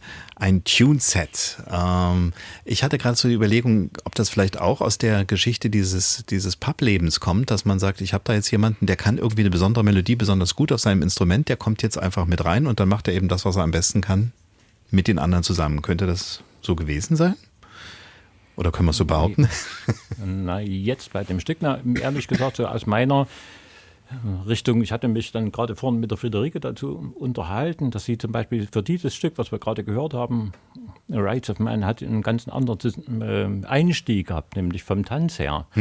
Und wir haben das dann gespielt und die Friederike habe ich ja mehr oder weniger dann im, im Pub mal gefragt, ob sie bei uns mitspielen wollte. Da hat sie es gar nicht gleich ja gesagt. Es gab noch verschiedene Nebenprojekte dann erstmal, aber dann haben wir später dann da zusammengefunden damit. Okay. Und das ist jetzt ein Stück, was auch immer beim Konzert mitgespielt wird. Und das ist jetzt auch eben mit Geige. Leider habe ich eben dir nichts zur Verfügung stellen können, wo die Geige dabei ist, Hm. weil Friederike erst später dazu kam. Denn die Aufnahme ist wohl von, wenn ich mich recht erinnere, wirklich 2008. Das Ja, ist ja. schon lange her. Naja, wir wollten ja einen Eindruck haben letztendlich. Ne? Und ähm, man kann auf eurer Internetseite äh, aber auch sich bestimmte kurze Ausschnitte anhören, damit man so ein Gefühl dafür kriegt. Ne? Ja, ja. Das soll ja Lust machen, ins Konzert zu kommen oder in den Pub. Apropos, wo findet man euch in nächster Zeit? In nächster Zeit, also das nächste ist, äh, was ist denn das nächste? Das nächste ist im, im. Januar in 19 Klein-Olbersdorf. Habe ich 19. Januar im Kopf? Kann das sein? Ich habe jetzt die Internetseite gerade ja, nicht das offen. Das, das könnte sein. Doch der ja. 19. Ja. Genau, der 19. ist es. Ja. Da heißt es rechtzeitig vorreservieren, da gibt es nicht viele Plätze. Ja, Das ist immer ausverkauft. Ja, da das ist, wird immer nicht viel Werbung gemacht, weil da vielleicht 50. Dann, dann sagen wir jetzt 50 nichts. Leute. Das hat jetzt hoffentlich niemand gehört. 19. Januar. Aber es gibt ein kleines Festival am 3. Februar Ja. 24 In Eibenstock. Eibenstock. Okay. Und da seid äh, ihr dabei und wer noch? Oder ist das dann eine größere Runde? Ist das, ist das, sind ein, irische Musik? Ehrlich, ehrlich gesagt weiß ich gar nicht, wer jetzt noch alles dabei ist. Ne, das kann man sich ja dann Das ist noch zusammensuchen. Aber es ist jetzt kein Irish Folk, Irish Folk Festival oder sowas, sondern nicht direkt ein Irish Folk Festival, nein. Wie ist überhaupt der Wirkungskreis jetzt so? Also äh, The Chlorikaun in der Region garantiert äh, eine Nummer und bekannt. Äh, wie weit wisst ihr, dass ihr Wir waren schon mal in Scharnhorst. Das ist bei Dortmund. Das ist Oh. ein Stadtteil von Dortmund. so, so? Also wir sind wirklich weit, weit gefahren dann. Das ist erstaunlicherweise ist das so, wir hängt wieder eigentlich mit den Wurzeln zusammen. Ne? Wir sind eben im, im, Osten haben wir diese Musik gemacht, dann wirklich in kleinen Kreisen. Und dann war die Grenze auf und wir sind ja wirklich dann auch weit gefahren in den, in den westlichen Teil. Und wir fanden das immer so ganz angenehm. Und die Leute, also wenn wir dort mal im Pub gespielt haben, war dann immer so, ja, ihr kommt jetzt hier zu viert in den Pub rein. Ja, also wir kennen hier nur Alleinunterhalter. Ja. Okay. Oder, oder maximal Duos. Und da kamen wir dann und haben dann auch noch was gespielt, was ja im Westteil wiederum, weil diese Grenze auch dazwischen war, also könnte man noch ein bisschen ausbauen, wie auch die Bands im Westteil und die im Ostteil. Ist wirklich ein Unterschied, wie die dazu gekommen sind. Mhm. Und wie die das auch spielen und interpretieren. Das ist ein Unterschied. Kann man das? Und die waren da ganz begeistert und haben dann gesagt, also ihr habt irische Folklore gespielt und das war ganz fantastisch, aber wir kannten nicht ein Stück. Okay. ist, kann man das in irgendwelche Adjektive fassen? Also ist es sowas wie bodenständiger oder eben so mehr bei den Wurzeln und ein bisschen rough vielleicht und nicht so? Ähm, kann man eigentlich nicht. Es ist ja die, für die Leute, die jetzt zum Beispiel im Norden wohnen, war es ja ein Katzensprung nach Irland mal zu schwimmen. Selbst wenn es nur ein Wochenende ist, dort in den nächsten Pub zu gehen, das Wochenende da zu verbringen, wieder zurückzukommen. Für uns erschien das ja eine Entfernung und eine Weite, die ja für uns schon durch diese Grenze früher nicht überwindbar war. Und wir hatten nur diesen Zugang, das Internet gab es noch nicht mhm. zu Ostzeiten. Wir hatten nur diese, diese Schallplatten wirklich. Und ich habe damals die Schallplatten gehört, habe mich in die Musik verliebt und seitdem habe ich das gemacht. Und jetzt bin davon, ne, also jetzt vom, vom von der Band her eben auch immer die ganze Zeit dabei geblieben. Ja. Ähm, Gibt es diese Schallplatten noch? Also bei dir bestimmt, vermutlich, ja, aber auch bei den, auch bei den anderen. auch bei den anderen Bandmitgliedern, werden die immer erstmal also so vor jeder Bandprobe erstmal kurz in dem Schrein, den Schrein vorsichtig geöffnet und die Nein, Schallplatten angeschaut? Das, das, nicht, das nicht. Also ich habe die Platten auch nicht. Ich habe die Platten auch nicht. Und mich interessiert so viel andere Musik auch. Also die irische Musik ist ein, ein großer Teil mit meiner musikalischen Lieben. Aber es gibt auch so viel andere schöne Musik und dadurch, dass ich nun verschiedene Instrumente noch spiele, da ja, verzettel ich mich manchmal vielleicht auch ein bisschen auch in anderen Musikrichtungen. Aber es macht dem alles so unheimlichen Spaß. Hm. Aber tatsächlich spielen wir ja auch immer noch von diesen Schallplatten, da hm. haben wir ja, gewisse es sind Stücke immer noch dabei. Stücke dabei von diesen Schallplatten, ja. Okay. Als wir dann in Irland waren, dann war es wirklich mal so, und Ira hat dann gesagt, komm, jetzt sing doch mal was. Und nun gab es das ja auch nicht. Und ich hatte für manche Sachen hatte ich überhaupt keinen Text. Und mit dem Schulenglisch das Irische zu übersetzen, das war so unheimlich schwierig für mich. Das ist da. Äh, ich habe mich dann mit dem Gesang in Irland immer sehr zurückgehalten, das dann wirklich vor Muttersprachlern dann zu tun. Hm, und ja, irgendwann habe ich mich aber breitschlagen lassen. Dann mal, und dann kam ein Ire dann zu mir und hat gesagt, er hat noch niemals, noch niemals jemanden getroffen, der so Entschuldigung, beschissen Englisch spricht und dabei so akzentfrei singt. Sehr schön. Das spricht aber Weil, für ein sehr musikalisches Gehör. Genau. Also ja, ja. ich weiß nicht, was ich sage, aber es klingt gut so ungefähr. Aber es klingt, es klingt wie richtig. Ja. ja. ich weiß, Mittlerweile haben wir, das, haben wir das wirklich alles gefunden. Dann gibt es ja auch die Texte. Und, äh, ja, habe ich manchmal vor Textzeilen gestanden. Okay. Und, ja, okay. Also 2008 haben wir die Aufnahmen, die von 2018, die sind ja auch alle ohne Gesang. Wahrscheinlich hängt es damit zusammen, dass das später so richtig entstand. no. Aber heute auf den Konzerten hört man euch eben auch singen. Ich weiß von Bernd Lutz Lange, dem, äh, dem äh, Comedian, sagt man ja heutzutage, was, Kabarettisten, äh, der hat ja früher auch mal in der Band gespielt, der hat das auch mal so erzählt, dass er zu DDR-Zeiten dann eben irgendwie Englisch singen sollte, aber eben auch keine Ahnung hatte wie und hat dann einfach was vorum rumverkauderwelcht. Das fiel ihm erst auf, als er dann mal auf dem Muttersprachler traf, der dann sagte so, und der sagte es ihm umgekehrt und ich habe kein Wort verstanden, was du gesagt hast, aber es klang wie Englisch. Wow. Neue Worte. Ja. Okay, äh, ja, dann würde ich sagen, wir hören uns auf jeden Fall gleich nochmal eine Sache an, äh, die von euch sind. Die Frage ist jetzt, ähm, was könnte man, ja, wir können jetzt natürlich nicht über die Gesangsgeschichten reden, weil wir die nicht gehört haben. Hm. Ein Stück mit Dudelsack dabei? Ja, den Dudelsack. Dudelsack war ein gutes Stichwort. Das typische irische Instrument äh, ja, der Reik ist nun als Dudelsackspieler nun nicht mit dabei, aber genau. das ist ja nun eins der, der typischsten Instrumente der irischen Musik. Mhm. Genau, neben der, der Harfe. Neben der Harfe, genau. Der Reik ist derjenige, der auf eurer Internetseite als der Mann beschrieben wird, der toten irischen äh, Schafen wunderbare Klänge entlocken kann. ja? ja? Ja, so sieht das aus, ja. Und jetzt haben wir bei Andreas jetzt auch so einen Dudelsack in der Nähe? Ich habe einen Dudelsack in der Nähe auch, tatsächlich. Wollen wir da mal hören, wie das klingt, wenn man das scharf Das malträtiert? Könnte, könnte man machen. Vielleicht kann noch jemand inzwischen kurz die Zeit überbrücken. Ich packe ihn mal aus. Ja, Ja, der kann das beschreiben. Also wir machen das in Sportreportage. Wie, wie ist so ein, Ja, der- der- was ist der, der Unterschied zu dem, zu dem äh, schottischen? Man kennt ja den schottischen. Äh, spätestens, wenn wieder ein neuer König kommt, sieht man da den Dudelsackspieler durchs ja, Bild der- schreiten. Der, der schottische Dudelsack, der wird ja mit dem Mund aufgeblasen, währenddessen der irische mit dem Blasebalg aufgepumpt wird. Ne? Man hat auch diesen Sack, auf den man mit, dem Arm, mit der Armlehne drückt und auf der anderen Seite einen Blasebalg, mit dem der aufgepumpt wird. Ah, Das, Also mit dem das, deswegen heißt er auch Illenpipe, also wirklich Illen von Ellenbogen. ja. Und der schottische Da braucht man den Mund, ja. vom Militär an sich. Ne? Das ist Da war es immer schwierig, den Blasebalg ja, ja. mitzuschleppen. Und das würde bedeuten, theoretisch könnte der irische Dudelsackspieler auch noch singen dabei, wenn er das will. Weil der Mund das ist ja noch könnte er, übrig. ja, ja. Aber meistens sind die so hoch konzentriert. Ja. Meistens will er nicht. Sehr gut. Ja, Also man muss wirklich dazu sagen, der, äh, Andreas spielt jetzt auf einem Dudelsack, den hat er sich gerade umgeschnallt. Mhm. Auf der rechten Seite ist dann der Blasebalg, hört links der Sack. Das, das Atmen vom, vom Und, Blasebalg. und das, das war mal ein, war das ein Besenstiel? Das, das, nee, das war ein Stückchen äh, Obstholz. ich hatte mir mal einen Dudelsack gekauft und dann angefangen, Rohrblätter selber zu bauen. Der hat ja ein Doppelrohrblatt, ähnlich wie eine Oboe. Und dann irgendwann habe ich mal überlegt, es muss auch möglich sein, so eine Spielpfeife zu bauen. Und da habe ich Besenstiel genommen, dass man kein wertvolles Holz dann Versaut. Falls es vielleicht, schief geht. wenn es nichts wird. Und mit diesem Stück äh, hat es sogar schon mal geklappt, mit dem Angelo Kelly zusammen zu spielen. Oh. Mit diesem Besenstiel. Und letztes Jahr in Irland hatte ich auch äh, meinen selbstgebauten Dudelsack mit und dort ein paar Mal mitgespielt. Das war schon eine sehr interessante Geschichte. Gab es Kaufgebote. so, dann hören wir mal. sogar, ja.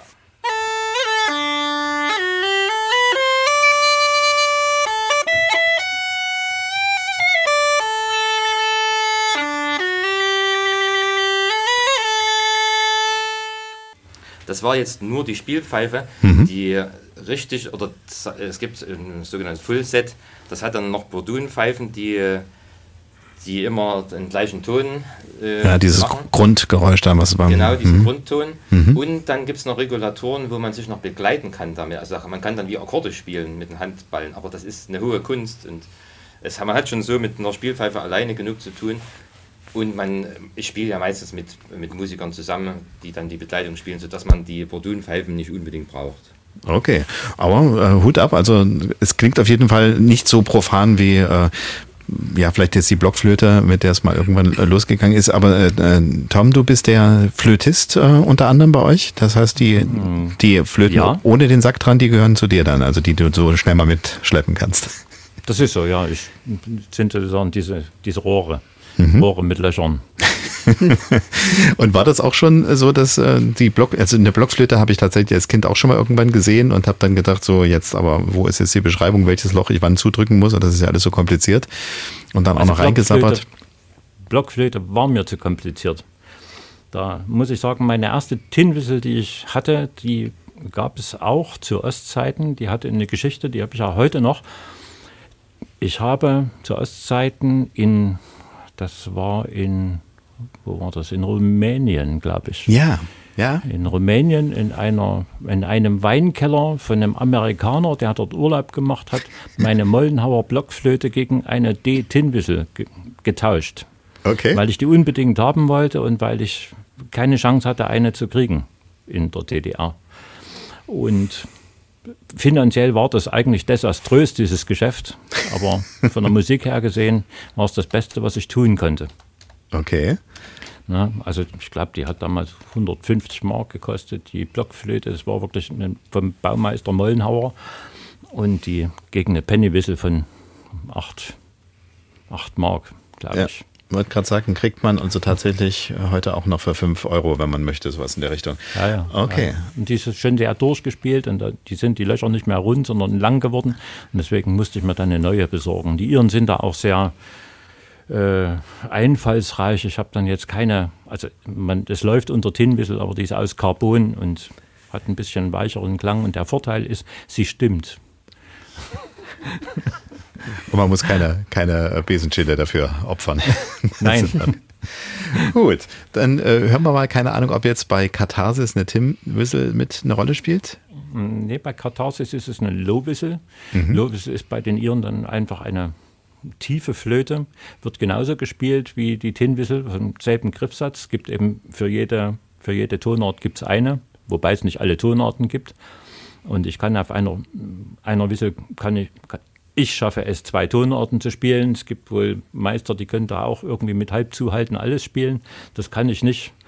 Und die haben aber dann eine Low Whistle erfunden.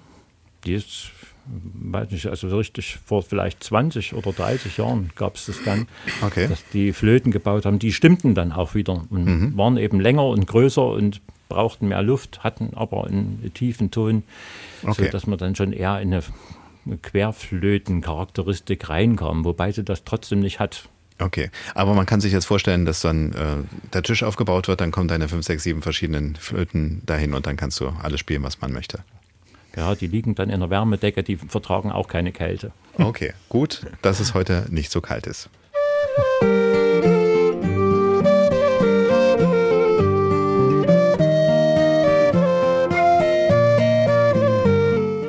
Die Low Whistle haben wir jetzt gehört. Ja, und eben das Stück jetzt, auch wenn man jetzt in ein Konzert gehen würde, klingt es auch ganz anders, weil eben noch eine Geige dabei ist. Und da freue ich mich immer wieder, dass das so schön zusammenklingt. Danke. Ich Sehr freue gut. mich auch. Wie ist das eigentlich, was die, die Songauswahl oder die Musikauswahl, die Tune-Auswahl angeht? Ähm, wie entsteht das in der Band? Kommt dann jemand um die Ecke und sagt, ich habe das hier letztens, als ich in Irland war, im Pub gehört, das müssen wir unbedingt auch machen? Oder wo kommen die Ideen her? Äh, viele Ideen dann, die äh, kamen hauptsächlich eben auch vom Sven, muss ich sagen. Denn er hat eine unheimliche große Musiksammlung und hat ganz viel gehört.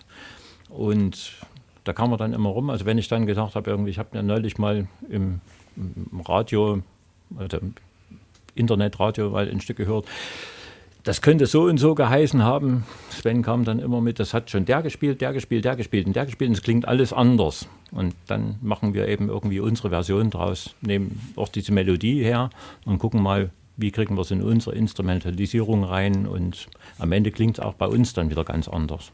Ja. Und Ja, das es haben auch schon verschiedene Leute was mitgebracht. Ja, also jeder Ja. kann so seine Ideen einbringen, wenn man irgendwas Schönes hört und sagt, Also das es was ist, für ist, uns. ist eben kein Muss. Ne? Es war in der Vergangenheit so, so aber dann kommt mal irgendwer und sagt, das gefällt mir gut und ja, dann probiert man es halt, ob das geht. okay.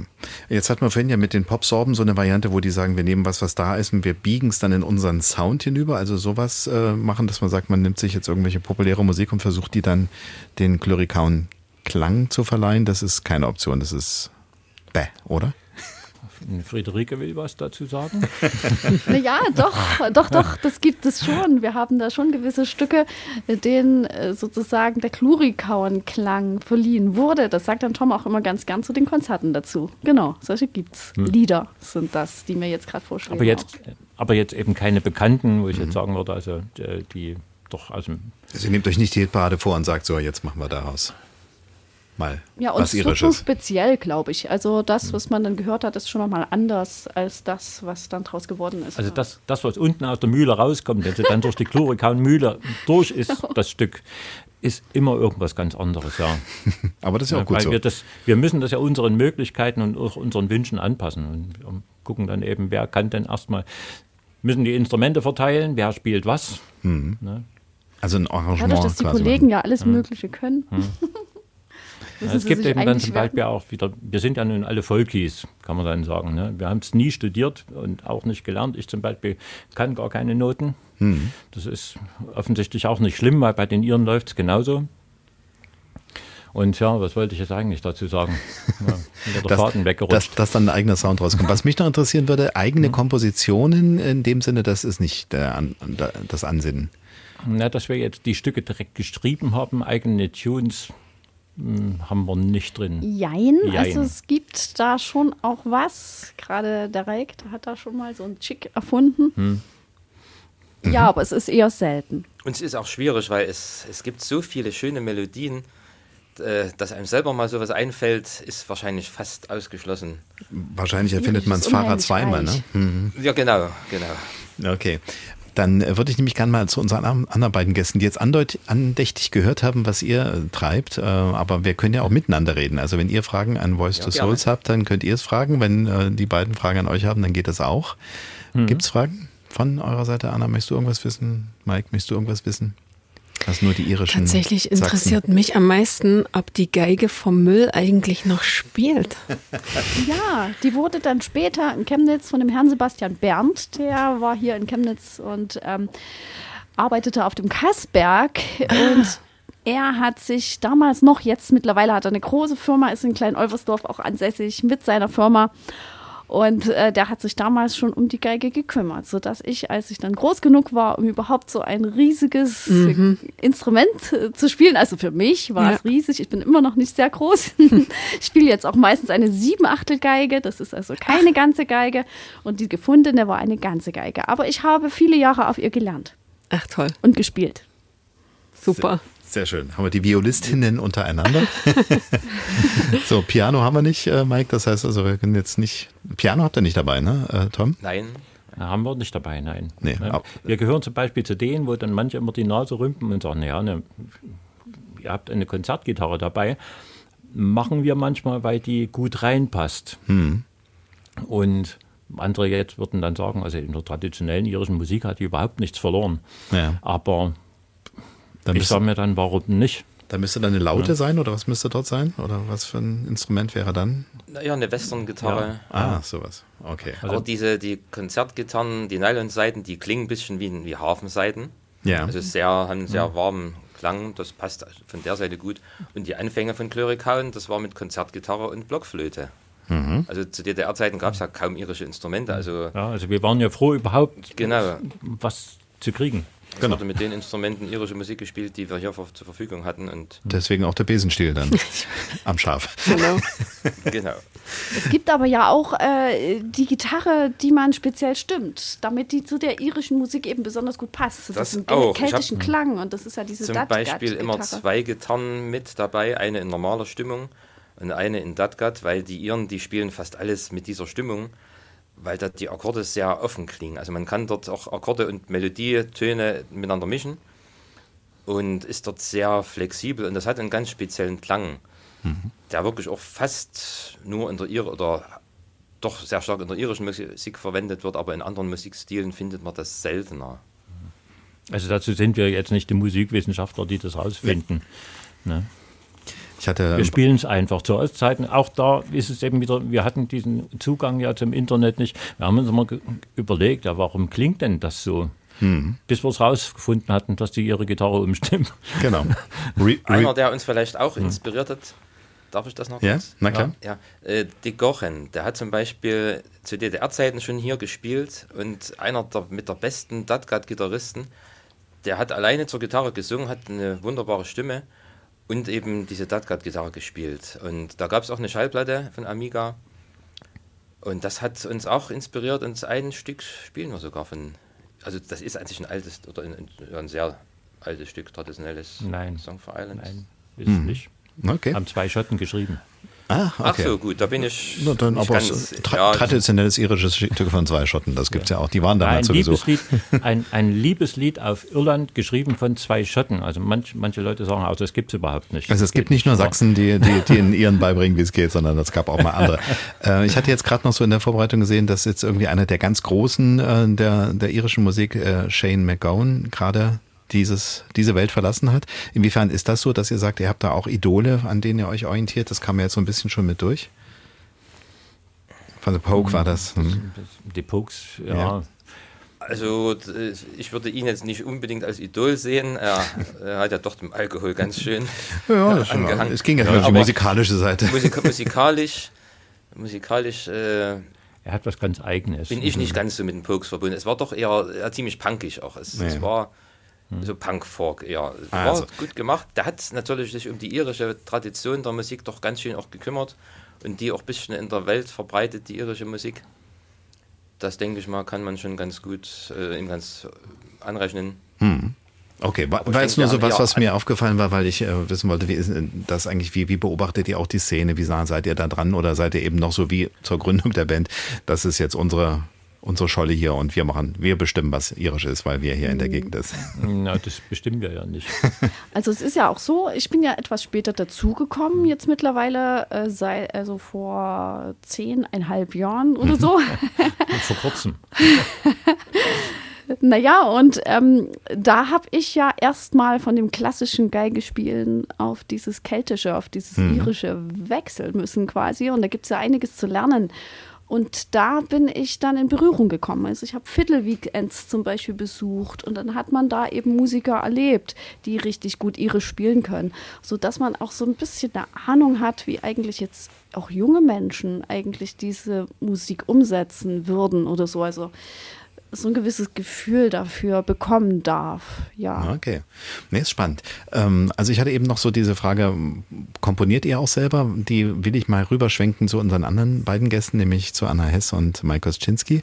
Äh, bei Voice to Souls haben wir jetzt auch äh, traditionellere Musik, die es schon eine Weile gibt, die in eurer äh, Fassung jetzt eben zu hören ist. Wir werden auch gleich nochmal eins hören. Ähm, aber es gibt auch eigene Musik. Ne? In welche Richtung zielt ihr da? Was, wo geht's dahin? Wer ist da der Mastermind? Mastermindin ist Anna? Also ähm, die Songs, die ich einbringe in Voice to Souls, das, das ist so melancholisch, balladesker Pop, würde ich es nennen. Würde, würde mit manchen irischen Weißen harmonieren? Mit den traurigeren. Mit den traurigeren, ja. Falls man sich mal zufällig auf irgendwo auf einem Festival begegnet, Ja. dann wissen wir, wo die. Und Ja. äh, die kann man auch bei Konzerten wahrscheinlich dann erleben. Genau, ab dem kommenden Jahr. Das ist jetzt alles in Planung. Also noch nicht auf der Internetseite abrufbar oder sowas schon mal als. Nee, wir arbeiten gerade, wir erarbeiten uns gerade hart das, die Arrangements und äh, genau, ab kommendem Jahr haben wir es dann im Programm. Okay, also auf jeden Fall mal auf die To-Do-Liste schreiben, immer wieder mal im Internet nachgucken, ob da was zu finden ist. Von Voice to Soul ist was Neues. Und ähm, bei euch, The Crow Crown, ist auf jeden Fall jetzt aus dieser, mal kurz, nicht direkt Sinnkrise war es ja nicht, aber aus diesem etwas schwierigen Wa- Wasser raus. Das heißt, ihr habt jetzt die nächsten 30, 40 Jahre schon die Idee, wie es weitergeht, oder? Die Idee wird die Zeit zeigen, wie das dann weitergeht. Genau, Tom, ich frage jetzt ganz vorsichtig, weil deine Haare auf dem ähm, Foto, was wir auf der Internetseite auf sachsenradio.de haben, sind in, äh, wie hat's äh, Richard Gere mal genannt, Aluminiumblond?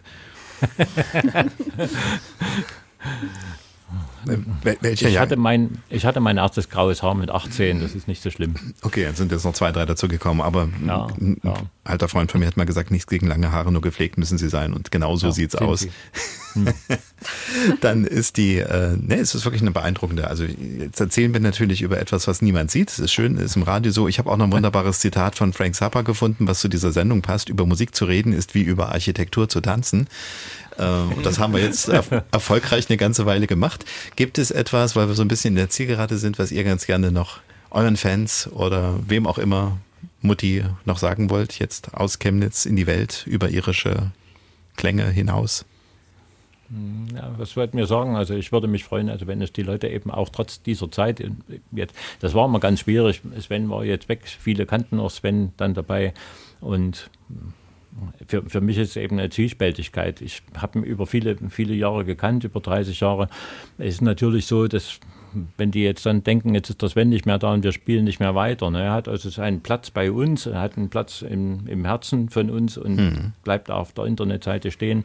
Und wir machen es eigentlich trotzdem ohne, also wir gehen den Weg, versuchen wir weiterzugehen, wird vielleicht nicht mehr so wie vorher, wird sich das von oben anhören und wird Ja. sich freuen, dass es uns nach wie vor weitergibt. Und wenn Ist ja ein bisschen wie mit den- unsere Fans dabei sind und dabei bleiben, würden wir uns sehr freuen. Genau, ist ein bisschen wie mit den vorbei, Songs. tanzen. Genau. ist ja wie ein bisschen mit den Songs, ne? Die sind ja auch äh, länger als ihr äh, da auf der Welt und äh, werden von euch eben interpretiert und machen den Menschen Freude. Dann sage Genau. ich Dankeschön nach Chemnitz an The Glory Count und Dankeschön an Anna und an Mike hier im Studio. Äh, wir hören zuletzt von euch noch einen Song, der ist auch aus der Zeit, wo ihr gesagt habt, wir müssen mal gucken, wo passen wir gut zusammen, wie klingt's. Äh, das ist jetzt das Lullaby, das Schlaflied von Billy Joel ist das. in der Fassung von Voice to Souls. Ganz genau. Dankeschön. Good night, my angel. Time to close your eyes and save these questions for another day. Das war sie, unsere Gesprächsrunde mit Anna Hess und Mike Oschinski von Boys to Souls und mit Friederike Hegemann, Thomas Helbig und Andreas Müller von The Glory Count. Professor Dr. Gunther Kreuz lehrt seit 15 Jahren systematische Musikwissenschaften an der Karl von Ossietzky Universität in Oldenburg. Er erforscht unter anderem, welche körperliche, psychologische und soziale Bedeutung Musizieren und Singen haben. Wie das beim Zuhören ist, das können wir ganz gut an uns selbst untersuchen. Wie verändert aber das Musikmachen die Menschen, die sich mit Begeisterung einem Instrument oder dem Gesang widmen, wollte ich wissen. Und er hat die Wirkung von Musik auf unsere kognitiven Fähigkeiten gut auf den Punkt gebracht. Also auch meiner Ansicht nach ist die Musik für den Geist, was der Sport für den Körper ist, ungemein anregend, ungemein die Psyche, auch unser Denken und letztlich auch unser soziales Handeln mitbestimmt. Und deswegen ist der Umgang mit Musik für mich sehr, sehr geistvoll, wenn man so will. Das wäre jetzt so das, was ich auch vermutet hätte. Inwiefern kann man das auch wissenschaftlich untermauern? Ja, die wissenschaftliche Evidenz, die wächst an allen Fronten. Allem voran die Hirnforschung. Die haben sich in den letzten Jahren zunehmend beispielsweise mit älteren Menschen befasst und gesundem Altern des Gehirns. Da wurde beispielsweise beobachtet, dass wenn sich Menschen intensiv mit Musik beschäftigen, und zwar wenn sie ein Instrument lernen oder wenn sie ein Musikstudium Anführungszeichen machen mit analytischem Hören, angeleitet intensiv Musik hören, dass nach sechs Monaten die graue Substanz, die normalerweise bei über 60, über 70-Jährigen abnimmt, dass diese Abnahme nicht festgestellt wird. Und insofern hat man so eine, schon eine starke Vermutung und starke Argumente auf neurowissenschaftlicher Basis, dass das Musizieren und die intensive Auseinandersetzung mit Musik gut fürs Gehirn ist. Okay, also jetzt bin ich über 60, das heißt, ich müsste jetzt anfangen, genau bei Musiktiteln aufzupassen, ob ein schiefer Ton ist. Ich muss nicht unbedingt jetzt Noten lernen im hohen Alter. Nein, aber zum Beispiel sich damit auseinandersetzen, was passiert überhaupt, wo setzt das Horn ein, wo wird ein Motiv wiederholt und das Ganze etwas analytisch durchleuchten, vielleicht auch sogar in einer Gruppe. Und es gibt so in Amerika diese Konzept der Music Appreciation, also die Wertschätzung von Musik so wie man sich mit Literatur auseinandersetzt, so kann man sich dann eben auch mit Musik befassen, auch ihren Hintergründen und insbesondere mit ihren Klängen. Und das kann eigentlich schon eine sehr sinnvolle Beschäftigung sein und vielleicht auch eine Abwechslung vom Kreuzworträtseln oder von sonstigen Dingen, von denen man weiß, dass sie das Gehirn aktivieren. Genau, wobei das mit den Kreuzworträtseln wohl so ähnlich wie mit dem Spinat ist. So viel bringt es am Ende gar nicht, genauso wie der Spinat nicht viel Eisen hat. Jetzt haben Sie aber Horn zum Beispiel angesprochen. Das heißt, wenn ich mit einem Musikwissenschaftler rede, sind wir relativ schnell alle der Meinung, wir reden über klassische Musik. Geht das nur mit klassischer Musik oder kann man auch in anderen Genres genau dieses analytische, dieses wertschätzende Hören ausprobieren? Also ich glaube, dass die Popmusik und der Jazz und überhaupt jedes Genre so viel Komplexität und Hintergründe bereithält. Wenn man zum Beispiel sich Beatles-Songs anschaut, dann staunt man, dass diese Puzzleteile so gut zusammenpassen, die einen Song ergeben. Aber wenn man sie sich das im Einzelnen anhört, dann sind das ganz unterschiedliche Klangwelten, die sich dann wie von Zauberhand in ein harmonisches Ganzes fügen. Und das zu analysieren, das kann sehr spannend sein, kann Spaß machen und nebenbei auch den Geist aktivieren. Ja, ich fühle mich gerade an ein Gespräch mit einem Bekannten von mir erinnert, der mir noch ein paar Jahre voraus ist, der zum Beispiel aus dieser Beatles-Ära stammt und jetzt digital remasterte Aufnahmen sucht, weil er dann plötzlich merkt, hey, ich höre da was, das habe ich früher nie mitbekommen. Ja, ganz genau. Die Produktionstechnik heute erlaubt es ja, die einzelnen Stimmen erstens zu isolieren, dann vielleicht in dem Panning, also von links nach rechts im Stereo-Spektrum neu zu platzieren. Und auf einmal hat man eine ganz andere klangliche Transparenz, hört hier noch eine Conga, hier noch einen Zwischenrhythmus und da noch eine Melodie, die vorher einfach untergegangen wäre. Und dadurch kann man also die moderne Studio- und Produktionstechnik nutzen, um alte Musik in neuem Gewand erscheinen zu lassen. Jetzt waren wir sehr weit im Gehirn drin ne, und haben gesagt, das hilft uns also auf der einen Seite diese graue Gehirnmasse noch äh, länger zu erhalten. Äh, jetzt äh, reden wir bei Musik ja sehr schnell auch über das Gefühl. Inwiefern sind Sie dazu auch aussagefähig? Ja, also landläufig heißt es ja, Musik ist die Sprache der Gefühle und natürlich äh, steht und fällt alles mit dem, was wir stimmungsmäßig und gefühlsmäßig mit ihr erleben. Es ist aber auch interessant, dass das eine der wenigen Domänen sind, in dem wir wenn das zum Beispiel eine Trauer ausstrahlt, das sogar genießen und gut verarbeiten können das ist keine Aufforderung, unbedingt dauernd traurige Musik zu hören. Das würde, glaube ich, auch dann doch irgendwann auf die Stimmung kippen lassen. Aber es zeigt, dass dieses große Gefühlsspektrum von Musik uns ansprechen kann, uns auf verschiedenen Ebenen erreichen kann und im Alltag uns insgesamt hilft, einfach aufgrund dieser Ausdrucksbreite Stress besser zu bewältigen, uns ausgeglichener zu fühlen und eben auch uns mehr zu entspannen, was ja, glaube ich, uns allen gut tut. Ich hatte so als These, Musik verändert Stimmungen mir aufgeschrieben. Würden Sie dann das unterschreiben oder würden Sie eher sagen, Musik verstärkt Stimmungen? Sowohl als auch. Man muss aber immer aufpassen, dass man auch das richtige Maß an Stille drumherum noch hat, weil wir leben in einem dicht besiedelten Land, in dem wir ständig von Geräuschen umgeben sind. Und es ist auch wichtig, dass wir uns beispielsweise in die Natur begeben, den Vogelstimmen zuhören, der Stille es gibt auch Hinweise darauf, dass die Stille nach dem Anhören von Musik besonders entspannend wirkt. Daher sollte man vielleicht nach einem Konzert auch einplanen, sich in eine ganz ruhige Ecke zu begeben oder nach dem Anhören zu Musik einfach Zeit zu lassen, darüber zu reflektieren, das nachwirken zu lassen und einfach auch die Stille zu genießen. Das gehört auch dazu. Ich würde ganz gern nochmal auf dieses Stimmungsverstärken hinkommen, weil ich bin mir nicht so ganz sicher. Ist es aus Ihrer Sicht, aus der wissenschaftlichen Betrachtung eigentlich äh, sinnvoll, eine Emotion zu verstärken? Sie sprachen gerade das Traurigsein an. Also dann wirklich zu sagen, jetzt erlebe ich eine Trauer, jetzt begleite ich das auch mit traurigen Klängen oder eben eher gegenzusteuern oder gibt es da auch wieder kein äh, richtig oder falsch? Ja, natürlich gibt es kein richtig oder falsch, weil wir Menschen unterschiedlich sind und unterschiedliche Bedürfnisse haben zu verschiedenen Zeiten und auch in unseren Personen unterschiedlich strukturiert sind. Es gibt vulnerable Menschen, die eben mehr zu depressiven Verstimmungen neigen. Und da hat man beobachtet, dass solchen Menschen, die oft grübeln, dass denen traurige Musik nicht besonders gut tut, obwohl sie die besonders gerne auswählen. Also das ist so ein bisschen ein Teufelskreis, der sich dann verstärken kann. Aber sieht man von solchen Gruppen ab, dann ist es eigentlich in der Tendenz so, dass äh, wenn ich die Musik kenne, wenn ich die Musik mag, und wenn ich damit positive Gefühle schon erfahren habe, dann habe ich eine relativ sichere Bank, dass wenn ich die Musik wiederhöre, auch wieder den gleichen Stimmungseffekt erzielen kann. Wenn Virginie Enguert den Takt vorgibt, dann ertönen vielstimmig Jazz, Pop oder auch mal Weihnachtssongs. Die Musikpädagogin, die aus dem Erzgebirge stammt und in Leipzig studiert hat, fand schon recht früh ihre Bestimmung. Da wäre zum einen die Arbeit als Pädagogin an einem Gymnasium mit musischem Profil in Markleberg bei Leipzig, zum anderen leitet sie den Jazzchor Kornfeld.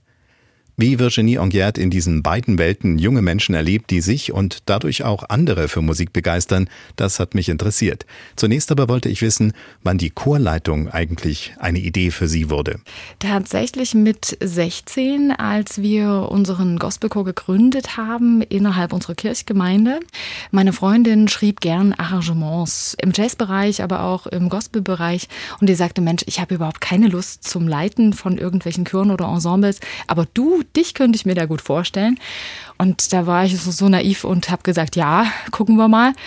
Und wir haben dann ein kleines Ensemble gegründet und spontan zusammen musiziert und es hat super funktioniert. Wo war das? Das war in Aue in der Kirchgemeinde. Das war so der Startschuss, wo ich gemerkt habe, das Leiten von Chören, von Ensembles, das macht mir großen Spaß, das Anleiten von anderen Leuten zur Musik. Da sind wir jetzt aber schon ein ganz schönes Stückchen weiter oben in der Rangfolge mit der Erstbeschäftigung. Mhm. Wahrscheinlich haben Sie als Kind auch vor sich hin gesungen, Kinderlieder gemocht oder genau, was war's? Also ähm, meine Eltern sind da ein sehr wichtiger Faktor gewesen, denn die wollten von sich aus, dass wir alle Kinder mindestens ein Musikinstrument äh, lernen. Wir haben eigentlich alle sogar zwei Instrumente dann lernen müssen oder sollen. Im Erzgebirge ist das auch Tradition, dort in diese Kirchenmusik hineinzuwachsen. Das bedeutete also Flötenkreis, das bedeutete die Chorende. Dann habe ich beim Kantor das erste Mal Klavierunterricht erhalten. Kirchenmusik, die hat mich dann auch sehr geprägt, wie viele meiner Freundinnen und Freunde, mhm. weil das äh, dort auch so verwurzelt ist. Jetzt haben wir Musik begeistert als Thema. Das heißt, mhm. das klingt jetzt erstmal, ich musste ein Instrument lernen und dann war das halt in der Kirchgemeinde so, klingt noch nicht nach Begeisterung. Wann fing die Begeisterung an? Die Begeisterung fing dann erst so siebte, achte Klasse an, als das Üben dann nicht mehr nur Pflicht war, sondern ich gemerkt habe, Mensch, die Stücke, die jetzt kommen, die ich jetzt äh, spielen kann, äh, gerade auf dem Klavier, machen sehr viel Spaß. Mhm. Und meine Klavierlehrerin war da auch ein sehr entscheidendes Vorbild, denn sie konnte gut für Musik begeistern und ähm, hat mir sehr, sehr viel an Interpretation, an Ausdruck, den man in die Musik legen kann, beigebracht. Sind wir da schon bei so ein paar Zutaten, dass Musik auch tatsächlich dann mehr als nur eine schöne Nebenbei-Beschäftigung werden kann? Auf der einen Seite dieses, ich muss da erstmal durch einen gewissen Frust vielleicht auch durch und muss es tun. Ja, durchaus. Und ich brauche ein Vorbild. Sind das schon so zwei Zutaten? Definitiv. Ich sehe das auch immer wieder bei uns an der Schule, dass Musik äh, natürlich erstmal auch Arbeit ist. Wir sind ja musisch vertieftes äh, Profil an der Rudolf Hildebrand Schule in Markleberg. Und dort äh, ist für die Schüler natürlich auch das Singen und das Lernen von Instrumenten immer auch eine Sache der Arbeit, die dahinter steckt. Aber der Erfolg, den man dann damit auch verbindet und den man damit hat, wenn man Stück für Stück auch vorwärts kommt in dem, was man tut, äh, schärft einerseits die Disziplin auch, die Konzentration und dergleichen. Und gerade in so einer Zeit, in der man als Jugendlicher heranwächst, ist es so, dass es einem Halt geben kann. Ein gutes Stichwort Halt geben. Äh, ist das etwas, was Musik aus Ihrem Erleben heraus sowieso tut? Diese, gerade wenn Sie sagen Chor, dann hat man auch die Gemeinschaft dabei dabei? Unbedingt. Gerade für Heranwachsende bietet das einen sehr guten Halt, denn ihre Freizeit ist an sich schon damit ausgefüllt zu musizieren oder kann damit äh, sehr ausgefüllt werden für sich selbst als Person. Auch diese Gemeinschaft zu leben und im Chor natürlich ganz besonders, weil dieses Aufeinander hören, sich äh, auch mal unterzuordnen, zu hören, was die anderen machen und das äh, mitzutun und das stärkt unglaublich natürlich die Gemeinschaft. Ja. Haben Sie so das Gefühl, dass das so ein bisschen in Richtung Ex Exotik abwandert und die Kids eigentlich andere Dinge haben. Die möchten gern schon Superstar sein, wenn sie aus dem Ei geschlüpft sind, aber diesen ganzen Teil der Arbeit und des Aufeinanderhörens nicht mehr so unbedingt sehen, viele? Also das sehe ich tatsächlich nicht, denn es gibt sehr, sehr viele Angebote, die dagegen steuern. In Kindergarten, auch in Grundschulen, auch in Musikschulen gibt es sehr viele Angebote, ähm, die man nutzen kann und die auch genutzt werden. Und der Andrang dahingehend, das Kind auch in irgendeiner Weise mit Musik äh, groß werden zu lassen, ist doch schon recht groß. Man tut den Kindern ja auch etwas sehr, sehr Gutes, wenn man sehr zeitig mit Musik in Berührung kommt. Das zeigen auch die Musikschullisten, die ja auch zum Teil überfüllt sind, ja. also wo immer noch nach wie vor der Andrang ungebrochen ist. Das zeigen auch viele Angebote in Grundschulen und in, im Vorschulbereich, wo externe Leute in Grundschulen und auch in, in Kindergärten gehen und dort musikalische Angebote anbieten. Und das beschränkt sich jetzt nicht nur auf die Musik, das geht auch weiter mit Tanz und so weiter. Und, mhm. äh, ich denke, dass diese Möglichkeit einerseits da ist, das zu nutzen und dass darauf auch viele Eltern Eltern eingehen und das für, sich für ihre Kinder auch wünschen, dass sie so heranwachsen. Jetzt haben wir ja am Anfang gesagt, Sie sind quasi zweimal da, einmal eben über als Musikpädagogin, auf der anderen Seite als die Chorleiterin. Der Chor, den Sie leiten, der ist ja auch in gewisser Weise ein bisschen was Besonderes, oder? Können Sie da mal kurz erzählen, wie das Spektrum ist, wenn Sie irgendwo vorstellen, sagen, ich leite diesen Chor, der heißt so und der macht das? Mhm. Was erzählen Sie da? Ja, genau. Der Chor ist der Jazzchor Kornfeld und den gibt es schon eine ganze Weile. Ich habe diesen Chor seit 2007, glaube ich, übernommen. Mhm. Der besteht besteht aus Sängerinnen und Sängern, die sehr viel wollen, sage ich jetzt mal, die Anspruch an die Musik haben. Und das sieht dann so aus, dass sich die Sängerinnen und Sänger die Titel, die wir einstudieren, meist selbst beibringen. Und dass ich dann tatsächlich erst anfange, wenn wir musikalisch arbeiten können mit den Titeln. Wir sind eine sehr, sehr tolle Gemeinschaft, also das äh, soziale Miteinander steht groß im Mittelpunkt, also das ist schon eine sehr schöne Sache für mich und für, ja. ich denke auch für alle Choristen. Also könnte man auf jeden Fall sagen, Musik begeistert, das steht bei jedem mehr oder weniger schon auf dem T-Shirt drauf. Unbedingt, ja, unbedingt. Ich denke und hoffe, dass dort auch jeder aus der Chorprobe rausgeht und äh, begeistert ist nach dem Singen. Ne? Dass es immer so einen Wohlfühlfaktor auch gibt, während der Probe und auch nach der Probe, wenn man dann gemeinsam gesungen hat. Jetzt haben wir ja ein Konzert begleitet, was so Anfang Dezember in dieser mhm. Vorweihnachtszeit stand, wobei Weihnachten ist jetzt nicht der Fokus des Chors, ne? Weihnachten ist nicht der Fokus des Chores. Äh, natürlich jetzt für das Programm auf jeden Fall. Wir haben aber auch ein paar Titel dabei, also die aus dem Weihnachtsprogramm etwas rausfallen und dabei sind, ja. Wo sind Sie noch zu finden, wenn man das Jahr, das Musikjahr 2024 angeht? Was steht schon im Kalender?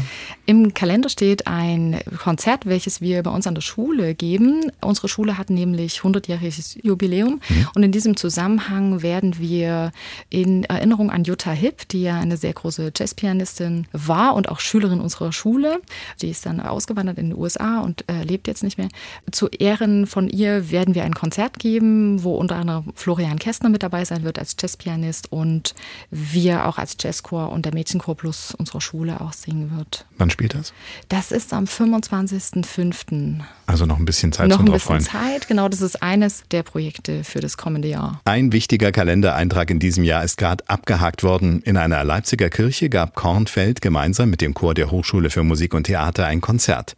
Mein Kollege Alexander Nette hat sich das angeschaut und die Chorsängerinnen und Chorsänger vom Einsingen bis zum letzten Ton beobachten können. Es ist eisig in der Nathanaelkirche in Altlindenau. In etwa einer halben Stunde beginnt das Konzert. Die Choristen singen sich noch ein. Chorleiterin Virginie Ongiert. Unser Ansingen, auch der Titel, äh, lief gut und ich bin zufrieden.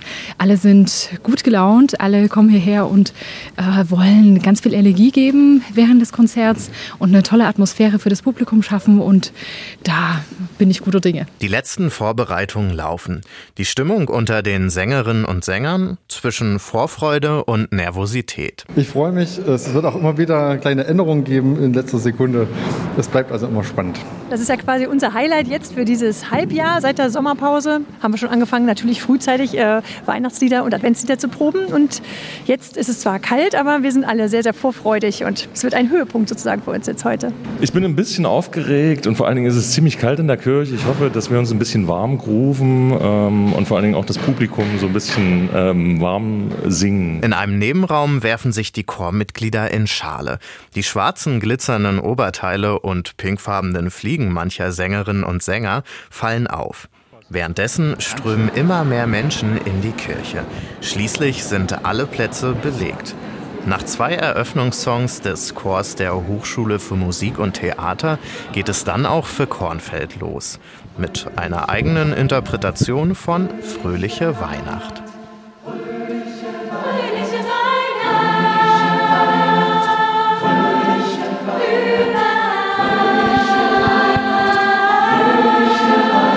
Kornfeld ist kein klassischer Chor. Einer der Sänger imitiert als Beatboxer ein Schlagzeug, kleine Kostümwechsel unterstreichen die Aussagen der Songs, es wird mitgeschnipst und im Rhythmus mitgewippt.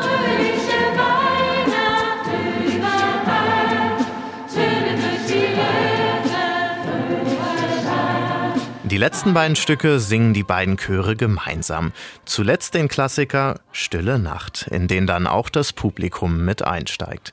Die Stimmung im Saal ist ausgelassen. Noch lange applaudiert und jubelt das Publikum. Sehr ergreifend. Sehr professionell gesungen. Ich fand es ganz toll. Und vor allen Dingen die Sänger haben sich so eine Mühe gegeben. Wunderschön. Wir sind richtig glücklich, dass wir das jetzt erleben konnten. Und wir machen selber Musik, wir singen selber Weihnachtslieder. Und es waren so wunderschöne internationale Weihnachtslieder dabei. Die Arrangements waren toll und einfach, ja, wunderbar. Und auch die Chorleiterin Virginie Ongiert ist glücklich. Die Choristen waren sehr engagiert beim Singen dabei, waren sehr locker drauf, waren sehr gut gelaunt, hatten sehr viel Energie, waren, haben eine Atmosphäre rübergebracht für das Publikum. Ich muss sagen, ich bin begeistert. Trotz der Kälte in der Kirche hat der Jazzchor Kornfeld für wohlige Weihnachtsstimmung gesorgt und mit seiner modernen Interpretation überzeugt.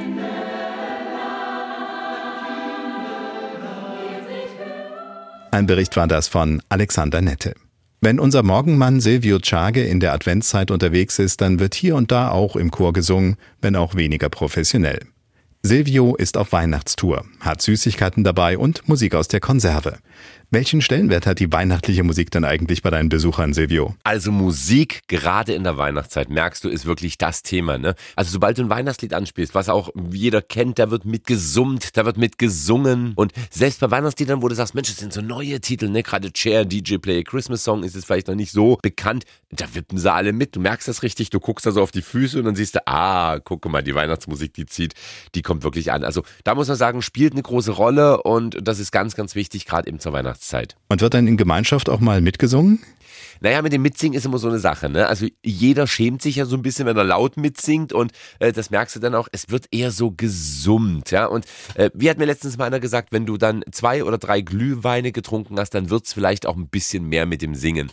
Aber es kommt wirklich drauf an, ne? wenn du in einer Kita bist oder in einer Schule, wird viel mehr gesungen oder gerade auch in einem Behindertenwerk. Also ich war letztens in einer Behindertenwerkstatt. Das war so toll. Die haben von der ersten Sekunde an mitgesungen, mitgetanzt. Wir, ja, wir sind da manchmal dann so ein bisschen schüchtern und ziehen uns dann zurück und sagen, hm, ein bisschen summen reicht. Musik spielt ja auch bei anderen MDR Sachsen Aktionen eine wichtige Rolle. Wie erlebst du das so insgesamt? Ja, ich bin ja auch im Sommer unterwegs mit dem Musikmix-Mobil. Ja, und du merkst halt wirklich, wenn du so Titel spielst, die Leute in der Jugend gerne gehört haben. Oder vielleicht ja auch sogar beim ersten Kuss. Da merkst du dann, ah, da gucken sich welche ganz verliebt an. Und dann sehe ich immer, hm, da gibt's irgendwie eine Beziehung zu dem Titel. Manchmal frage ich dann sogar, gehe hin und sag, ich habe es gemerkt gerade, was war da? Und dann kommt es eben, ja, da haben wir unser erstes Date gehabt oder ja, da haben wir uns zum ersten Mal im Auto geküsst, da lief dieses Lied im Radio. Und das ist halt wirklich schön. Du merkst, dass ganz viele mit Musik Emotionen verbinden, dass ganz viele Menschen mit Musik auch Erlebnisse verbinden. Also Musik ist einfach ein Teil des Lebens. Nimm mal Konzerte. Du warst vielleicht bei irgendeinem Konzert, du warst vielleicht bei Elton John oder bei Udo Lindenberg oder bei Nena und dann hörst du dieses Lied wieder und dann erinnerst du dich doch sofort wieder an dieses Ereignis, wie toll das war. Und das ist eben das Schöne. Musik sorgt einfach für Emotionen. Du merkst richtig, ich sprudel förmlich, weil mir geht's da nicht anders. Danke Silvio Czage von Guten Morgen Sachsen, unser Weihnachtsbotschafter. Ja, das aktuelle Jahr ist fast rum. Zeit auf das Musikjahr 2024 zu schauen. Gleich mit Kolleginnen und Kollegen aus unseren Regionalstudios zunächst, aber auf eine Konzertreihe, die Klassikfreunde natürlich bestens kennen. Der MDR Musiksommer im August nächsten Jahres mit 28 Veranstaltungen. Annette Josef leitet die Abteilung bei MDR Klassik, die nicht nur das vorbereitet, denn das Besondere an 2024 ist ja, dass es sich um ein Jubiläumsjahr handelt. Ja, genau, die 24er Saison ist für uns was ganz Besonderes, weil nämlich unsere beiden großen Ensembles, der Rundfunkchor und das Symphonieorchester, 100 Jahre alt werden. Ähm, wir haben im März, das ist sozusagen unser Geburtstagsmonat, da haben wir ähm, zahlreiche Konzerte, drei ganz große im Gewandhaus. Wir werden am 1. März eine große Gala machen im Gewandhaus, die dann auch im MDR Fernsehen übertragen wird. Wir haben auch den Musiksommer 24 in das Zeichen der Ensembles gestellt. Also unsere Ensembles werden extrem präsent sein und zwar nicht nur als große Ensembles mit ihren Chefdirigenten, sondern die Kollegen und Kolleginnen aus den Orchestern sind ja auch begeisterte Kammermusiker Musiker und werden in Kammermusikformationen im ganzen Land zu hören sein im August. Das ist so ein bisschen der Rückgriff auf die Anfänge, ne? weil da war ja Radio wirklich noch, es kommt jemand mit einem Instrument ins Studio marschiert und dann geht's los. Ne? Ja, das war tatsächlich so, dass die Damen und Herren, die die Leipzig kennen, die alte Börse hinterm Rathaus, das war der Saal, in dem das Orchester damals spielte und es war wirklich so, es wurde live gespielt und äh, keine Aufzeichnung, kein Netz und doppelter Boden, was passierte, passierte und es wurde auch zu allen möglichen und unmöglichen Uhrzeiten gespielt. Das mit den Uhrzeiten haben wir mittlerweile anders organisiert, aber ansonsten ohne Netz und doppelten Boden, das bleibt ja auch für die aktuelle Saison, ne? Ja, das ist, wenn man live ist, ist es immer ohne Netz und doppelten Boden und äh, das ist ja auch das Besondere am Live-Konzert. Also live im Kontakt mit der Musik zu sein, mit den Musikern, mit den Emotionen, die da im Raume sind, ähm, dieses gemeinsame Erleben, das ist auch aus meiner Sicht durch nichts zu ersetzen, auch nicht durch die schönste Radioübertragung. Ja, und dann sagen wir, Musik begeistert, ist das Thema unserer Sendung, äh, dass das die Zuschauerinnen und Zuschauer begeistert. Ich glaube, das kann man immer ganz gut sehen, wenn das übertragen wird, wenn die Bilder dazu sind, dann sieht man eben, da sind entspannt lächelnde Menschen, die Musik genießen an ganz unterschiedlichen Orten. Was hören Sie denn so von den Ensembles, von den Macherinnen und Machern? Wie begeistert sind die denn gerade mit diesem Format unterwegs zu sein? Also die lieben das, ehrlich gesagt, diese besonderen Orte auch sich zu erobern. Und gerade bei Musiksommer sind die Musiker und Musikerinnen ja ganz, ganz dicht am Publikum dran. Da ist es auch ganz leicht, mit den Performern auch ins Gespräch zu kommen. Das ergibt sich ganz leicht mal in der Pause oder auch nach dem Konzert. Und dieser direkte Kontakt zum Publikum, das schätzen und mögen die Musiker und Musikerinnen unserer Ensembles sehr, sehr gerne. Das ist jetzt mal eine Chance, eben in Sachsen, Sachsen-Anhalt und Thüringen sich Orte zu erschließen, die sonst nicht so oft Konzertort sind. Haben Sie ein paar Beispiele für uns? Na, wir sind ja auch immer unterwegs beim Musiksommer. Das machen wir konsequent seit 33 Jahren, auch immer wieder neue Orte zu finden. Und da ist Sachsen in 2024 mit den neuen Orten ganz weit vorne. Also wir sind zum Beispiel das erste Mal im Schlosspark Lichtenwalde. Wir sind mit dem großen Rundfunkchor in St. Afra in Meißen, da haben wir auch noch nie ein Konzert gespielt. Worauf ich ganz, ganz besonders gespannt bin, das ist Heinichen, der Goldene Löwe. Das ist ein ehemaliges Gasthaus, was dann im 19. Jahrhundert umgestaltet wurde zu einem Saal. Und wir glauben auch, dass der, glaube ich, als Konzertort oder wir alle glauben, dass der als Konzertort auch wirklich schön sein wird gibt dann nicht nur tolle Klänge, sondern wahrscheinlich auch tolle Bilder dazu. Und äh, jetzt sagten Sie es schon, es gibt ganz unterschiedliche Orte und der Vorverkauf hat begonnen. Gibt es bestimmte Konzerte, von denen Sie wissen, die sind immer ganz schnell ausverkauft und andere, da hat man noch ein bisschen Ruhe oder sollte man doch lieber bald mal gucken? Also wenn Sie in Nossen unser Fest im Park Kloster Alzella genießen wollen, dann würde ich Ihnen raten, jetzt mal langsam loszulaufen, äh, weil das ist was Besonderes. Das äh, ist auch am Abend, werden wir da eine blaue Stunde auf den Klosterwiesen haben mit Catering Catering und ich sag mal ein chilliger Abend halt. Das äh, merkt man schon, da ist die Nachfrage sehr groß. Ich glaube, da wäre es gut, wenn man schon mal gucken geht, ob man noch gute Karten halt bekommt. Und ähm, was ich auch sehr empfehlen kann, sind tatsächlich die beiden Konzerte, die wir in Sachsen haben, mit dem großen Chor, das ist in Torgau und in Meißen. Da ist die Nachfrage auch schon sehr groß. Also eine Menge zum Drauffreuen beim MDR Musiksommer. Wie schaut's abseits des MDR Musiksommers mit begeisternden Musikevents aus? Ich habe in unseren Regionalstudios gefragt, welche Ereignisse in den jeweiligen Kulturkalendern so ins Auge springen, ohne Anspruch auf Vollständigkeit natürlich. Margit Sokut weiß, worauf man sich in der Landeshauptstadt Dresden freuen kann. Also freuen kann man sich zum Beispiel auf das Neujahrskonzert der Prager Königlichen Philharmonie in der Dresdner Ballsportarena am 5. Januar. Zu hören sind dann Melodien aus aller Welt, zum Beispiel die Ouvertüre aus My Faledi, eine Melodie aus dem Film Star Trek oder Sirtaki aus Griechenland oder auch Songs von Udo Jürgens. Im Mai gibt es dann gleich zwei Highlights. Zum einen findet das internationale Dixieland Festival statt, zum anderen beginnen die Dresdner Musikfestspiele. Schauen wir doch bei Dixieland Festival und Musikfestspielen mal genauer hin. Was ist da schon bekannt? Das Dixieland Festival mit 34 Bands und Solisten aus aller Welt ist ein Muss für Jazzliebhaber. Leider wird es im kommenden Jahr die beliebte Dixie-Meile und die Dixie-Parade nicht mehr geben. Der Veranstalter hat beides aus Kostengründen abgesagt. Zu den Dresdner Musikfestspielen ab 9. Mai werden absolute Größen erwartet. Allen voran der Rockmusiker Sting und der chinesische Pianist Lang Lang. Insgesamt gibt es rund 60 Veranstaltungen, bei denen verschiedene Genre bedient werden. Von Rapmusik bis zur Wagner-Oper. Ein breites Spektrum also. Gibt's auch was zum Mitsingen? Da gibt's auch im kommenden Jahr wieder das betreute Singen in der Dresdner Schauburg. Die Musiker Demian Kappenstein und Renko Dirks laden einmal monatlich ans imaginäre Lagerfeuer, um gemeinsam zu singen. Das erste Mal im neuen Jahr am 30. Januar. Wer teilnimmt, kann sich dann ein Lied wünschen, egal ob Songs, zum Beispiel von Roland Kaiser, Peter Fox oder Bon Jovi. Renko Dirks sagt man nach, er könne auf Zuruf mit der Gitarre an die 2000 Stücke spielen. Demian Kappenstein moderiert und spielt die Cajon. Den Songtext gibt's dann der Einfachheit halber auf die Leinwand projiziert. Wer bereits am 30. Januar dabei sein will, muss sich aber beeilen. Es gibt nur noch wenige Karten. Danke an Margit Sokut in Dresden. Frage an Anne-Sophie Golle im Chemnitzer Regionalstudio. Welche Highlights gibt es zwischen Freiberg und Plauen? Also ein Highlight nächstes Jahr ist auf jeden Fall das Landeserntedankfest. Das findet 2024 in Mittweida statt. Da sind 50.000 Besucher geplant und musikalisch wird es dort mit Musikern aus der Region, die in Chören oder Orchestergruppen singen. Außerdem gibt es auf der Rochsburg ein mittelsächsisches Sagenfestival nächstes Jahr. Vom 7. bis 8. September dreht sich dort alles um alte Sagengeschichten zur mittelsächsischen Kultur und ihrer Entwicklung. Gibt es denn auch Veranstaltungen für singbegeisterte Besucher? Ja, zum Beispiel ein Sängertreffen im Schlosspark Lichtenwalde. Am 30. Juni singen dort Chöre aus ganz Sachsen. Überall im Park verteilt gibt dann jeder Chor sein individuelles Programm zum Besten. Und zweimal am Tag finden sich dann alle Chöre und Besucher auf dem Konzertplatz zusammen und singen dort gemeinsam.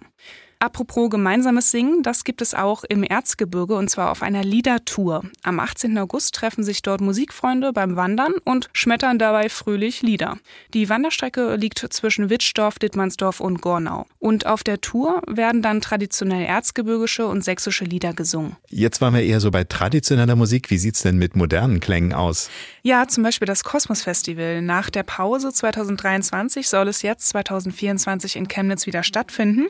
Ursprünglich fing das Jahr 2019 an als Vorführung des Wir sind mehr Konzertes und deswegen geht es auch ganz klar um das Miteinander. Das Festival steht für eine offene Gesellschaft und gegen Rechtsextremismus. Am 8. Juni werden da 50.000 Besucher erwartet, die dann eben zusammen Programm machen.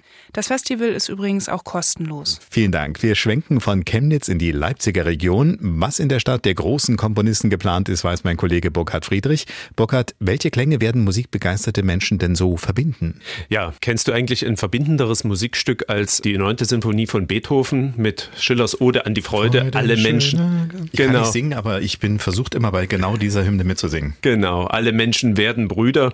Im Mai jährt sich diese Sinfonie zum 200. Mal, also die Uraufführung dieser Sinfonie. Die war zwar in Wien, aber Leipzig hat natürlich da auch eine ganz besondere Tradition. Immer zu Silvester spielt das Gewandhausorchester diese Sinfonie und jetzt aus Anlass des Jubiläums eben auch noch im Mai. Ja, dann erwarten wir natürlich einige Stars wieder, etwa aus der Popmusik Rod Stewart, Marius Müller-Westernhagen und Lena Meyer-Landrut, die uns ja den letzten Sieg beim Eurovision Song Contest beschert hat. Ja, lange her. Anderes Thema? genau. Zu Pfingsten, ja, da gibt es dann wieder das äh, Wave Gothic Treffen. Auch das ist ja wirklich ein schönes Beispiel, wie Musik wirklich in aller Welt die Menschen verbindet mit Besuchern aus Australien, Mexiko und Japan. Und fast alle tragen sie wieder schwarz und promenieren durch die Leipziger Innenstadt und gehen dann abends gemeinsam auf die Konzerte. Gibt es auch irgendwas, wo ich mich mit beteiligen kann? Also ein großes Event? Ja, das geht auch. Und zwar bei dem anderen großen Festival im Juni, dem Bachfest. Das steht diesmal unter dem Motto Choral Total. Und Anlass ist ein Doppeljubiläum, 500 Jahre Lutherchoräle und 300 Jahre Bachs Choralkantatenzyklus. Und dazu reisen über 30 Bachchöre aus aller Welt an. Das sind Profichöre, aber eben auch Laienensembles. Und bei einigen dieser Konzerte ist eben Mitsingen ausdrücklich erlaubt. Bei Bachstage, den Open-Air-Konzerten auf dem Markt beim Bachfest, habe ich das in den letzten Jahren schon ein paar Mal erlebt. Und das war immer total stimmungsvoll, wenn dann so der ganze Markt, also die Menschen auf dem Markt da alle mitsingen. Ja, das kann man sich gut vorstellen. Danke an meine Kolleginnen und Kollegen in den Regionalstudios. Wir kommen zu einem weiteren Konzertereignis in Leipzig. Das ist zeitlich gar nicht mehr weit weg und es verfolgt einen ganz bestimmten Zweck. Wir haben viel über die Wirkung von Musik gesprochen, meist in Bezug auf Musikgenuss. Musik kann aber auch therapeutische Wirkung entfalten. Das erlebt Markus Wulftange täglich auf der Kinderkrebsstation der Uniklinik Leipzig. Passt in diesem Zusammenhang eigentlich der Begriff Musikbegeisterung? Die Musiktherapie auf Stationen ist tatsächlich auch begeisternd, so kann man es schon sagen. Die Kinder erleben dort äh, ein Stückchen Normalität, erleben sich auch nochmal in einer anderen Art und Weise, weil ja, sie sich ganz anders ausdrücken und mitteilen können über Musik, über Krach, über schöne Töne, über leise, über laute Töne, um in Beziehung zu gehen mit der Therapeutin, um auch nonverbal sich auszudrücken, Traurigkeit, Wut, äh, aber auch Freude und, äh, und Glück. Und ich glaube, da kann Musik ganz, ganz viel transportieren und ist ein tolles Ausdrucksmittel, gerade für Kinder, die das eben nicht so verbal ausdrücken können, die da vielleicht Ja. noch gar keine Worte für haben oder die Worte gerade nicht gut finden. Welche Altersklassenkinder, über welche reden wir da? Wir behandeln bei uns auf der Kinderkrebsstation in Leipzig Patienten von 0 bis 18 Jahren. Die Kinder, die dann zur Musiktherapie äh, gehen, sind in der Regel dann so ab zwei, drei Jahren. Aber manchmal geht auch eine Mutter mit ihrem Säugling runter mit in die Therapieräume und, und hört einfach zu. Und dann gibt's Klänge und äh, sie lassen sich so ein bisschen verzaubern von Musik. Ähm, ich glaube auch, das sind ganz schöne, berührende Momente. Ich hatte jetzt so ein bisschen dieses Bild, so alle kriegen irgendwie Klanghölzer in die Hand, eine Triangel und dann geht's erstmal los. Aber jetzt sagten Sie gerade auch, es kann auch mal sowas ähnliches, wie man es vielleicht in irgendeinem Wellness-Programm als Erwachsener kennt. Sowas spielt auch eine Rolle? Genau, sowas kann zumindest eine Rolle spielen. Das ist eine Möglichkeit, dass man sich einfach wirklich auch von Klängen so ein bisschen einlullen lässt, sich über Musik auch ein bisschen entspannt. Und das sind Möglichkeiten, die wir wir für die Kinder haben, aber natürlich auch ähm, bei Bedarf für die Eltern.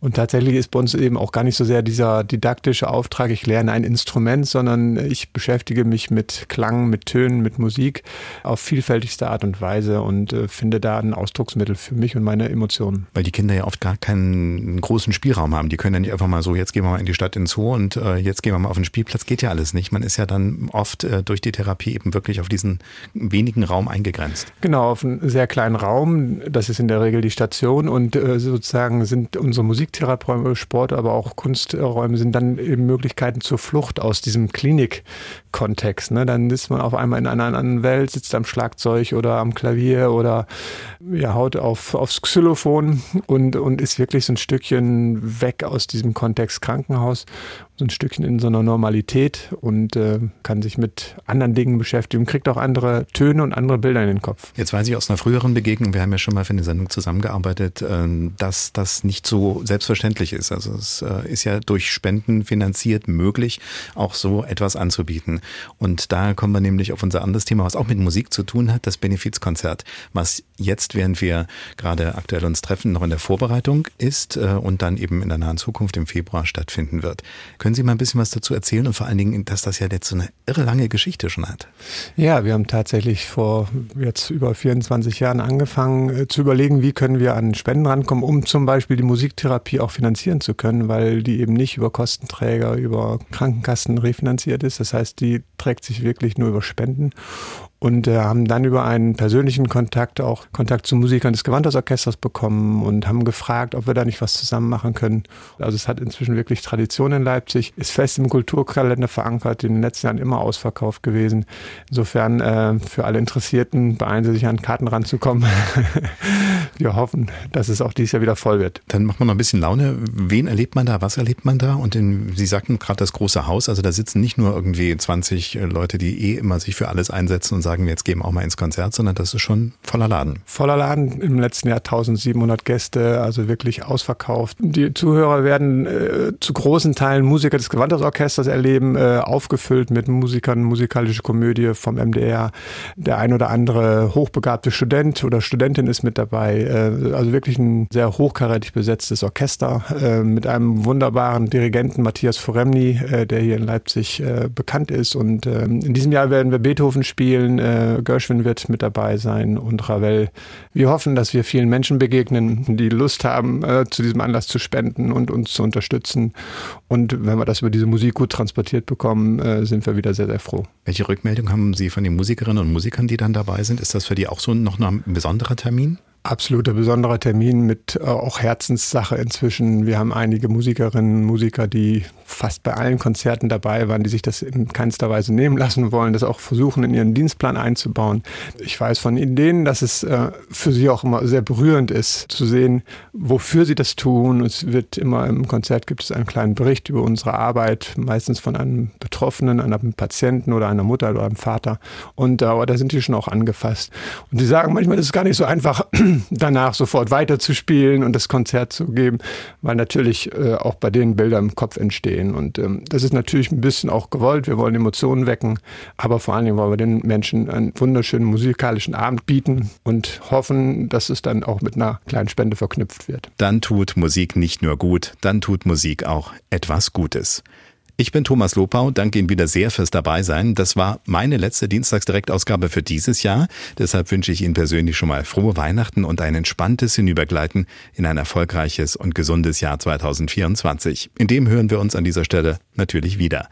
Eine Dienstagsdirektausgabe gibt 2023 aber noch nächste Woche mit Sina Peschke. Sie spricht zum Ende unserer Ehrenamtsaktion Ein Engel für einen Engel mit Menschen, die sich für andere Menschen einsetzen unabhängig davon, ob es dafür eine Auszeichnung gibt oder nicht. Unbedingt reinhören. Und wenn es Ihnen zwischen den Jahren langweilig sein sollte, einfach mal unsere Backlist durchforsten, ein ganzes Jahr zum Nachhören. Entweder über unsere Website sachsenradio.de, in der Podcast-App Ihrer Wahl oder über die ARD Audiothek. Dort sind viele weitere Podcasts von MDR Sachsen, kulturvoll mit Aufgefallen, genussvoll mit Marius Genüsse oder tierisch mit Elefant, Tiger und Co. Viel Spaß beim Durchhören. Dienstags direkt, ein Podcast von MDR Sachsen.